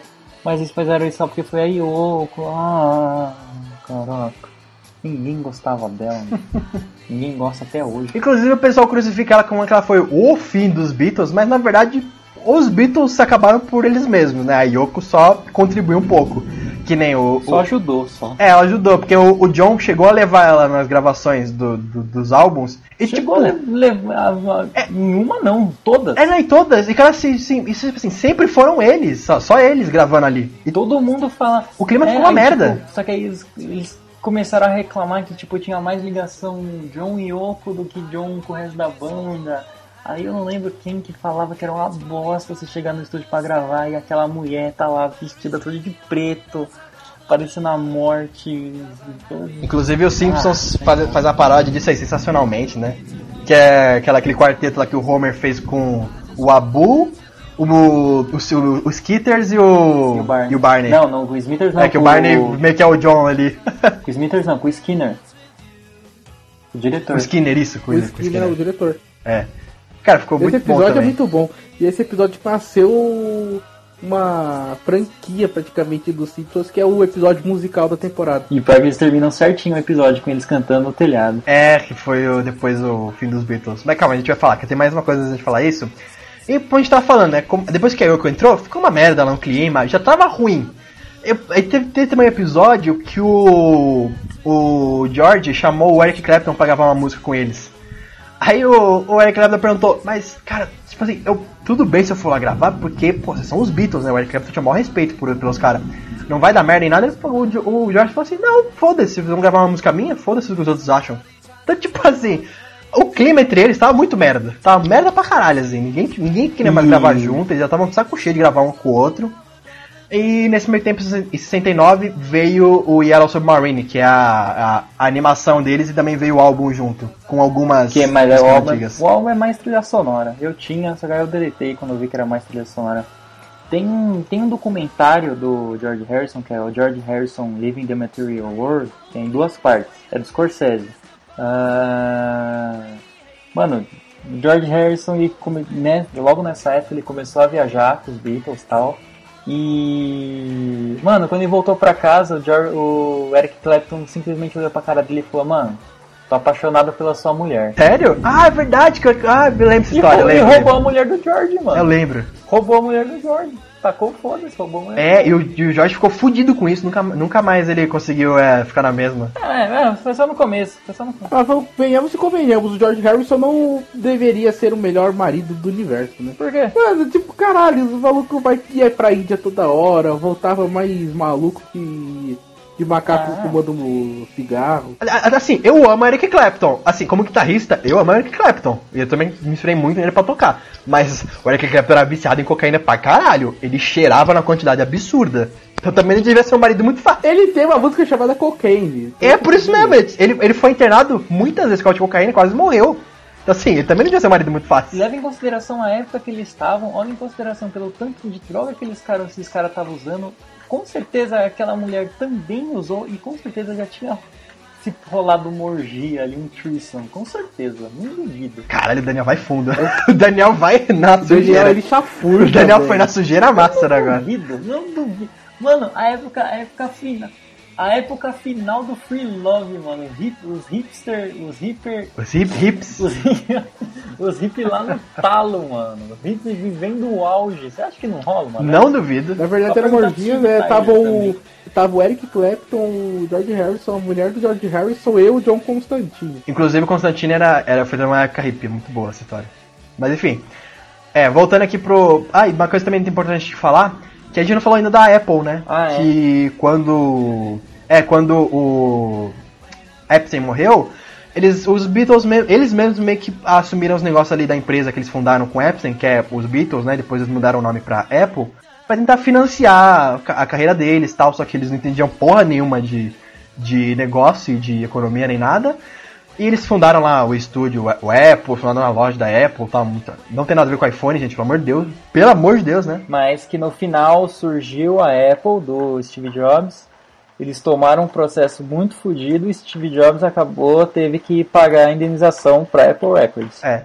Cara, os Beatles influenciaram até mesmo o iPhone, porque os caras são foda. e nisso, o clima já não tava muito bom é, dentro do estúdio. Fora do estúdio ficou mais merda ainda, porque eles estavam se afundando em dívida por causa da empresa, financeiramente. Então ficou muito merda. É, e, e essa história da Apple, pra quem não conhece, tem aquele meme lá, as quatro maçãs que mudaram o mundo, tem lá, Newton, Steve Jobs, Beatles e a Big Apple, sei lá, esqueci a outra. É. Então, assim, é- essa é a história da Apple, né? Que é uma das empresas que eles fundaram depois que o Epstein morreu, pra meio que tentar mudar o negócio deles. E foi na, é, na Apple, na Apple Records, que surgiu o disco depois que eles iriam ser o último disco deles como banda junta, que foi a Abbey Road. Teve depois o Let It Be, mas o Be eles já estavam separados. Mas em 69, eles tinham um projeto que seria o... Não Come Together, é o Get Back. Eles, eles tinham esse projeto que seria o Get Back, e, tipo, eles meio que deram um tempinho, aí eles voltaram pra tentar fazer o negócio. Get back, get back. É, aí eles tentaram fazer uma meio que um revival dos Beatles. Eles até chamaram o, o George Martin, tava meio que afastado porque tava tendo muita briga e não tava conseguindo produzir nada. Ai, me veio something. Nossa. É, aí o George Martin falou assim: Olha, a gente pode produzir como antigamente? Eu falei assim: Não, pode, não sei o que. Aí eles meio que produziram o Raby Road nisso, nesse processo, que virou esse nome por causa que era Era a avenida, Era a onde avenida estava onde o o estúdio. É. E nesse álbum veio também outros clássicos dos Beatles. Dos deles estarem muito brigados e estarem uma merda o estúdio, as músicas também eram muito boas. Surgiu Come Together, Mano, só, só taca na tua cara. Something e Here É, Comes the Something, Sun. Já era. Já que é foda, é Something, tem a música que o. Here Comes the Sun talvez seja a única baladinha deles que eu consigo escutar de boa. E Come Together, a versão do Liga da Justiça é muito melhor. Não, não é, mas tudo bem. E tem a música que o Daniel também adora, que é Because. Ah, se ferrar. Puta música de É. merda. mano. Aí, sim, foi a- o álbum que os Beatles meio que já estavam ali, olha, tá dando mais não, sabe? Foi aí que eles deram um tempo, falaram assim, ó, gente, tá dando mais não. Agora, Daniel, me lembra. É engraçado ter Come Together no último álbum deles, não? É, Eu mas. acho meio irônico. Não, mas. É, é, Come Together Right Now, Over Me. Ah, ah, nada a ver. essa, essa era a ideia deles se juntarem, deles se juntarem de volta, né? Mas, né? não Outra, outra curiosidade, eu não vou lembrar agora qual música que é. Se é a Octopus Garden, eu fico em dúvida. Mas Que tem o- uma que o música Ringo dos canta? Beat- É, tem uma música dos É, o- é, Beatles. o- é Optus Garden. É Optus Garden. Não, não, que é ele que canta, mas é porque, assim, eu fico em dúvida qual é a música que ele canta, que os caras só deram pra ele cantar porque a música fica boa na voz dele. Uhum. Te juro, eu não, eu não lembro que música é. Acho que é Optus, acho que é Optus Garden, se não me engano. lembrar. Ah, inclusive o clima, tá, o clima tava tão merda nos Beatles que eles estavam fazendo discos solos, né? Que a gente tem que falar isso também, porque o John já tava com os discos dele, o George tava com os discos dele. Não, aí, é, aí ele já tinha feito o. Ele já tinha gravado, pelo menos, se não me engano, o Two Virgins, que foi com a Yoko. O, O George gravou o George Underwall. Harrison, ele gravou. Ele gravou. Não, ele gravou uma trilha sonora primeiro. É, então, não, a trilha sonora, a trilha sonora chama Wonderwall, o, o soundtrack. Ah, mas o Oasis não é tão importante quanto as outras influências. Aí, aí, aí Daniel, me, me corrija se eu estiver errado. Ah, eu tenho uma. Eu tenho uma. Eu tenho uma curiosidade agora. Curiosidade. O. Um Ah. dos irmãos lá do Oasis, que agora estão de TPM Forever, ele disse em uma entrevista certa vez, tipo, pra valorizar o quão foda era o Wonderwall, ele disse que se você pegar 50 músicas mais importantes, inglesas, mais importantes de todos os tempos, 49 são dos Beatles. E a 50 é o Wonderwall. Caralho. Olha que salaprário. Ô Daniel, agora, me tira uma dúvida, por favor. O. Quando eles vão tocar no telhado, que é o, último show deles, né? Que eles iam, já decidiram acabar a banda. Foi no Let It Be em 70 ou foi no Abbey Road 69? Foi no Let It Be. Foi no Let It Be, né? Porque depois que eles meio que. É, foi Let It Be. Tanto que se você olhar. Tanto, pô, caraca, Iago, isso é até meio óbvio. Se você olhar pela capa do, do Eu álbum, não lembro, a desculpa. foto deles é, é tudo do telhado. Hum, verdade. Agora que eu tô Se você vendo. olhar aí a, a, a Ah, não, agora eu tô, agora eu tô vendo aqui. Então, é, é foto deles no telhado. Ah, ah, e pra quem não conhece, né, essa curiosidade e também não entendeu a referência dos Simpsons no episódio, quando, em 1970, quando os Beatles meio que decidiram assim, olha, dá mais não, vamos encerrar, mas tipo, vamos encerrar com estilo. Aí fizeram várias ideias malucas, encerrar no estádio, encerrar no deserto, fazer um show no sei lá onde. E o. Aí depois deram uma ideia super simples, né? Então, gente, vamos fazer um show aqui no telhado mesmo, a gente sobe e começa a tocar do nada. E eles subiram e começaram a tocar em cima do telhado ali da, da Abbey Road, e do estúdio, né? E foi um caos, porque o pessoal do nada começou a escutar uma música, e olha os Beatles tocando ali em cima do telhado. Parou nego na rua, nego, nego invadindo telhado. Ah, mas mano, já, já pensou? Você, você é uma dona de casa. Já pensou? Você é uma dona de casa, você tá ali de boa, do nada você começa a ouvir Get Back vindo do nada. Não tem nenhum rádio. Puta que pariu, deve ser muito foda. Don't Let Me Down, né? Que é música foda Don't também. Let Puta que me pariu, Don't Let Me Down. I've Got a Feeling. I'm in mine. É. Across the Universe, mano. Diga pom. E, cara, e, e caralho, tipo assim, o pessoal começou a parar na rua e fazer tráfego no meio da, da avenida, porque eles estavam parando pra ver os Beatles. Nem começou a escalar prédio pra ver eles de perto. Não, e ele começou a escalar, escalar, ele começou a entrar nos prédios. E, mano, se você olhar nas fotos, o pessoal que, na, que tá na rua não dava pra ver nada. Nada de nada. É, e os caras só queriam escutar, né? E ao mesmo tempo foi uma, um show muito foda e muito marcante na história da música, mas foi muito triste, porque foi a última vez que os Beatles estariam juntos. Até porque quando lançou o It Be em álbum normal mesmo, já tinham se separado já.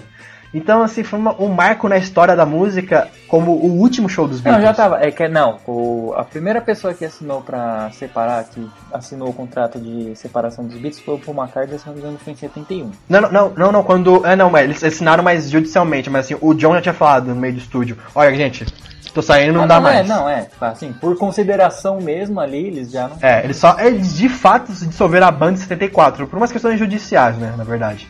E aí foi. E, e, cara, puta, só música foda, sabe? Tem nesse álbum. É Across the Universe, I Am Mine, Let It Be. É, Let It Be Nelson é que é meio chatinha, mas ainda assim é uma puta música. I Got a Feeling, é, Get Back. Puta, só música foda. Aí é aqui é a do Abbey Road, é que é quase ali mesma época. É a.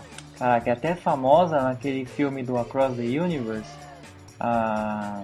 I Want You, She's So Heavy. É, que foi tipo a última vez que os Beatles pisaram numa, no estúdio pra gravar junto foi com a I, I Want You So Heavy. Cara, dá, dá, dá uma dor no coração você saber disso. e nisso ah, a gente tem os Beatles separando e cada um fazendo carreira solo, né? Acho que é aí que a gente pode. é, Sei lá, eu poderia falar, só que aí vai ficar muito tarde, vai ficar muito longo. Já o Nelson, coitado, trabalha amanhã 5 e meia. Não, Nelson Coitado é funcionário público. Não faz porra não, não é funcionário público, é. Ele, ele trabalha, entre aspas, Um, né? um Mas é bem, funcionário né? público, eu trabalho em casa. Vocês têm que ficar acordados. É, não, eu, eu foda-se, mas o Nel- Nelson é o Nelson e fica aí dando desculpinha que tem que chegar cedo no trabalho. Não sei porquê. Caralho, eu odeio você. Ah, é rapidinho. Deles nem é muito. Separado ainda. É, então, aí, aí só pra acabar, né, o, o cast, já que a gente já falou da carreira inteira dos Beatles, eles separaram depois de um tempo.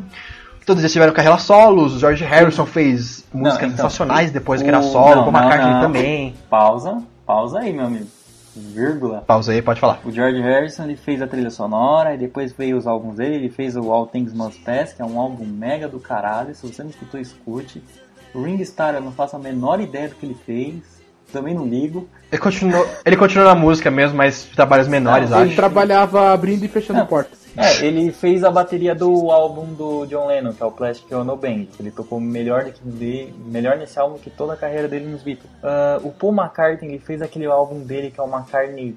Primeiro foi só o McCartney, depois veio o McCartney 2. McCartney, mano, cara, era uma bosta. As críticas saíram tipo. Ele saiu dos Beatles pra isso. Sério, a crítica era essa. Ele inclusive fez uma parceria com o Michael Jackson também nos anos 80. Fez, fez, puta que pariu. Queria estupar a criancinha pra foto. Então, ah, a carreira do Paul McCartney foi uma bosta, porque por isso que ele é muito coxinho, ele se achava o tal. ah, ele achava que tudo que saía da mente dele era ouro. Teve essa treta dele com o John Lennon, que veio essa música do álbum Imagine, o How Do You Sleep, que é um puta do mega de um ataque. Ah, John Lennon morreu. O. Ah, Pera aí, o Paul McCartney, a carreira dele uma merda. Ele fez Live and Let Die, a melhor Não, música isso aí é só depois. Ó, não, 007. tá. Mano, só essa música. Pra não falar que ele teve uma carreira de bosta, mano, ele só. Paul McCartney só fez sucesso quando os Beatles acabou, quando ele fez o Band on the Run, que foi com os Wings ainda. Só. Depois disso foi uma música separada, aqui e ali, não fez, não fez um álbum que você fala, nossa. Mesma coisa o John Lennon. John Lennon ele fez o Plastic Ono Band, o o Imagine, aí depois, se eu não me engano, não sei se tem um álbum ainda ou já é de logo de sequência, ele fez o Rock and Roll. Depois do álbum Rock and Roll, ele não fez mais bosta nenhuma que prestava, só música separada, que é outra ali e tal. Ah, teve a treta dos teve a treta dos dois. É, Eu tinha uma curiosidade pra, ah, é, a curiosidade que eu tinha pra falar do George Harrison. Nesse, nesse documentário que eu falei do Scorsese, o Living the Material World, quem for assistir, vai ver que tem muito vídeo dele que ele tá sentado, tipo, numa cadeira de estúdio, assim, tá cheio de aparelho atrás dele. Se você assistir aquela entrevista completa, ele solta uma farpa ali meio que pro... que não tem no documentário do Scorsese, né? Ele solta ali uma farpa meio que pro John e pro Paul.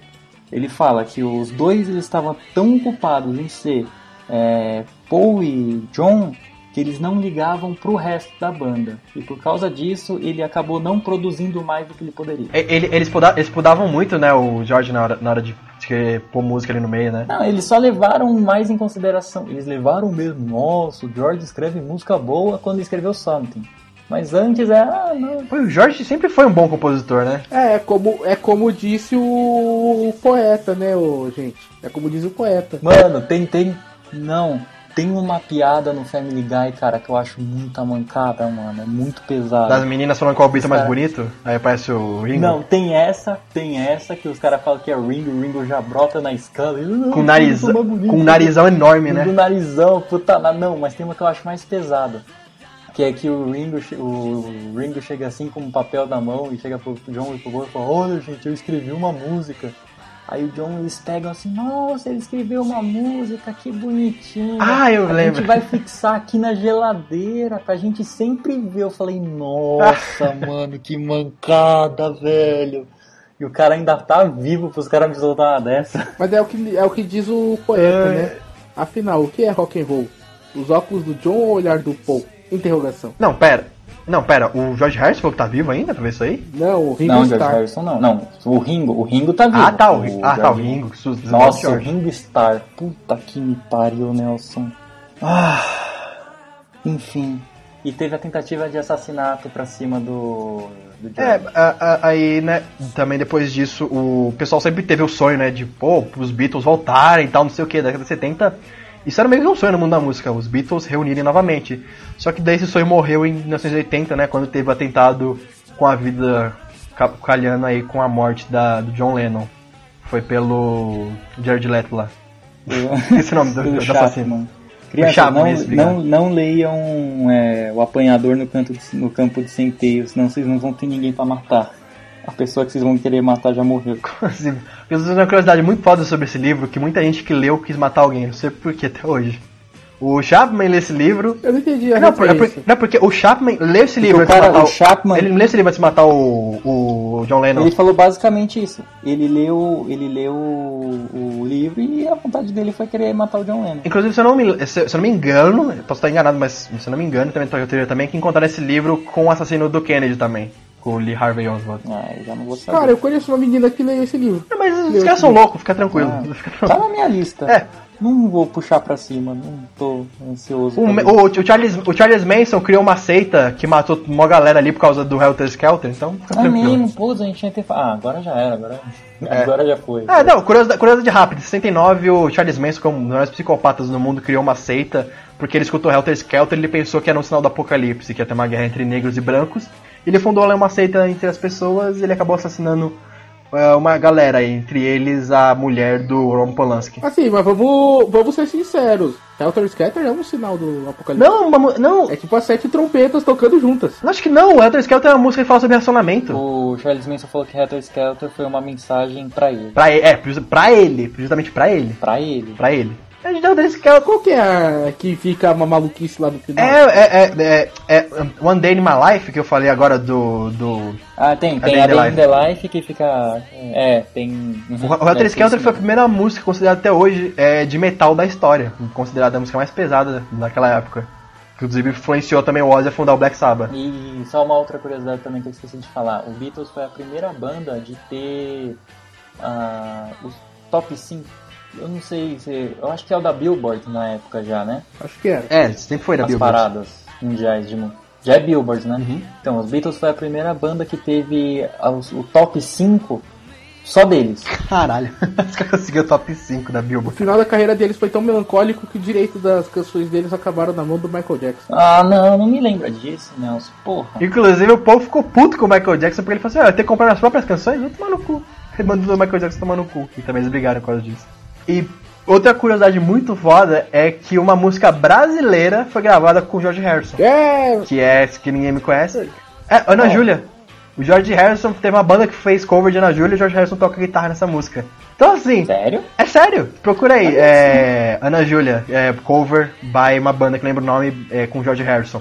Então, cara, Los Hermanos conseguiu um achievement que nunca mais outra banda conseguiu no mundo, que é ter um, é, um cover da sua música tocada por um Beatle. o que é muito louco, porque Ana Júlia, eles odeiam. É, eles odeiam Ana Júlia, foi bem a música que eles escolheram pra fazer cover. Ah, minha última, minha última curiosidade da noite. A, a última música foi feita por um Beatle que chegou a ser um top de parada, chegou a ser uma música boa de época.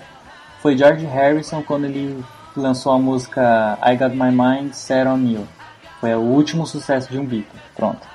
Encerro por hoje. É, então, acho que a gente pode encerrar aqui. Não precisa nem fazer, acho que, indicação, porque, assim, todas as músicas dos Beatles já é uma indicação, todos os álbuns aqui que a gente falou. Ah, eu tenho uma indicação. Eu tenho uma indicação.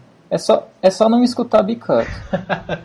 É, assim, é, e I Am The Waller, por tempo, porque até nem eles gostam dessa música, então fica tranquilo. Só pro Nelson ficar feliz. Caralho, essa música é muito merda, mano. Qual a sua indicação, Nelson? Fala pra gente. A minha indicação é. Ele vai indicar no Rolling Stones, quer ver? Eu tô tentando pensar, muitas piadas passam na minha cabeça, só que eu tô passando todas pra Nenhuma esquerda, delas tá é boa? Decline, decline, decline, decline, decline. Então, infelizmente, eu vou ficar sem recomendação porque nenhuma piada que eu pensei era boa. É, tranquilo. Uma das minhas piadas, por exemplo, era indicar um quadrinho do Quarteto Fantástico. Mas por que, que tem a ver com o Quarteto Fantástico? Tanto o quarteto quanto os Beatles surgiram em 62 e são quartetos. Não, os Beatles surgiram bem antes, na verdade. Eles explodiram em 62. Não, eles podiam ser 63, na verdade, com o primeiro álbum. Ah, lembra. É. Putz. ah, ó, Paul, Ma, Paul McCartney teve. Paul McCartney teve. Tanto o Paul McCartney quanto o George Harrison já teve participação nos Simpsons. E algum deles fez uma participação em alguma coisa aqui no Brasil que eu não consigo lembrar o que é nem a pau. Caraca, lembrei, lembrei, lembrei, lembrei qual que é a relação maior. O Paul McCartney foi. Tipo, ele chegou a ser. Tipo, ter conversas pra fazer a trilha sonora do filme do Surfista Prateado. Caralho, você não sabia. Que foda. Só que, infelizmente, o filme não foi pra frente, mas ele começou a. Ele começou a pensar na trilha. Não me engano, ele gostava do, das histórias. Só, só a última curiosidade, desculpa, é rapidinho, a última curiosidade para encerrar esse cast é que o show do Paul McCartney no Maracanã em 1990 foi o, mai- o show com o maior público já registrado na história da humanidade, tá até no Guinness, então também isso ficou outra curiosidade aí. Não sei se o show do Rolling Stones lá no estádio, que foi um milhão de pessoas, passou, mas acho que provavelmente o show deles entrou no Guinness nos anos 90. E outra curiosidade, eu estou com sono, vamos acabar esse cast. Só um minuto, só um minuto, pra ver, pra, pra ver minha prova aqui, minha testa, pra me provar pra vocês que o Paul nem é tudo isso. Recentemente, última, ele fez a música do jogo Destiny 2. Destiny, quer dizer, o Destiny 2 tá lançando agora. Ele fez uma música pra trilha sonora do jogo Destiny. A música é uma bosta. Ele parece a bruxa do 71. no clipe. Inclusive ele fez participação no Piratas do Caribe novo, Ele né? é Não um holograma. Ele é um. Ah, a música é Ele legalzinha, é, um, ele é um holograma todo azul. Meu, é ridículo. Ele parece a bruxa do 71. Pode encerrar. Ah, a música é legalzinha. Para, ô Daniel, você tá regiando, coitado. O Daniel está regiando, né? Dan- Nesse cast o Daniel que está Então regiando. não, então então você vai, então a gente vai encerrar aqui e eu vou colocar aí pra você, vou te passar o link, eu quero que você escute a música. A música é uma bosta. Eu já escutei essa música, mano. É chata. Você já escutou Let It Be? Ai meu Deus do céu. Esse cast vai longe ainda. Gente, vamos encerrar. Você precisa dormir, você precisa dormir Nelson. Vamos encerrar? Vamos, vamos. Vamos lá, mano. Não precisa, né? É só frescura na, rua, na no rabo. Então tá, gente, então a gente já falou toda a discografia dos Beatles aqui, já falamos tudo que eles significaram pra história da música. Eles foram e até hoje são muito importantes pra tudo que veio depois deles. Você pode, você pode fazer uma linha antes dos Beatles, depois dos Beatles, na história da música, porque eles foram revolucionários no rock, no pop também. Então assim, toda banda que veio depois dos Beatles foi diretamente ou indiretamente influenciada por eles. E é gigantesca a importância dessas, desses caras pra todo mundo, cultura pop, música e entre outras coisas, entretenimento em geral. Então fica aí nossa querida homenagem, nosso querido a, a essa banda tão icônica da história da humanidade. E escutem mais Beatles, eles têm excelentes músicas, a gente recomendou várias aqui. E é só isso mesmo, pessoal. É, fiquem com Deus. Procurem Maybe I'm Amazed. Procurem Maybe I'm Amazed, só que é a versão do Billy Joe, bem 500 vezes melhor que a versão do Paul McCartney. É, Working Class Hero também é melhor, a versão do Billy Joe, melhor que a versão do John Lennon também. Mas enfim. ah, É. Então, gente, vamos ficando por aqui. Vai acabar com essa Essa porra. aqui é muita curiosidade, né? Mas a gente fica aqui. A gente vai acabar, vai acabar o Caputino Cast agora por causa da rixa que eu tô, porque vocês não querem acabar com esse cast. Ah, gente, Eu vou, eu vou gravar, próximo cast eu vou gravar no telhado. gente. Traz a Suyoko, traz a Suyoko. Ah, é mesmo, você não tem. Ai, cara. Mas, pelo amor de Deus, vai, fica por aqui o cast, compartilha, curte nossas redes sociais, não tá todas na tela. E é isso, muito obrigado. Falou.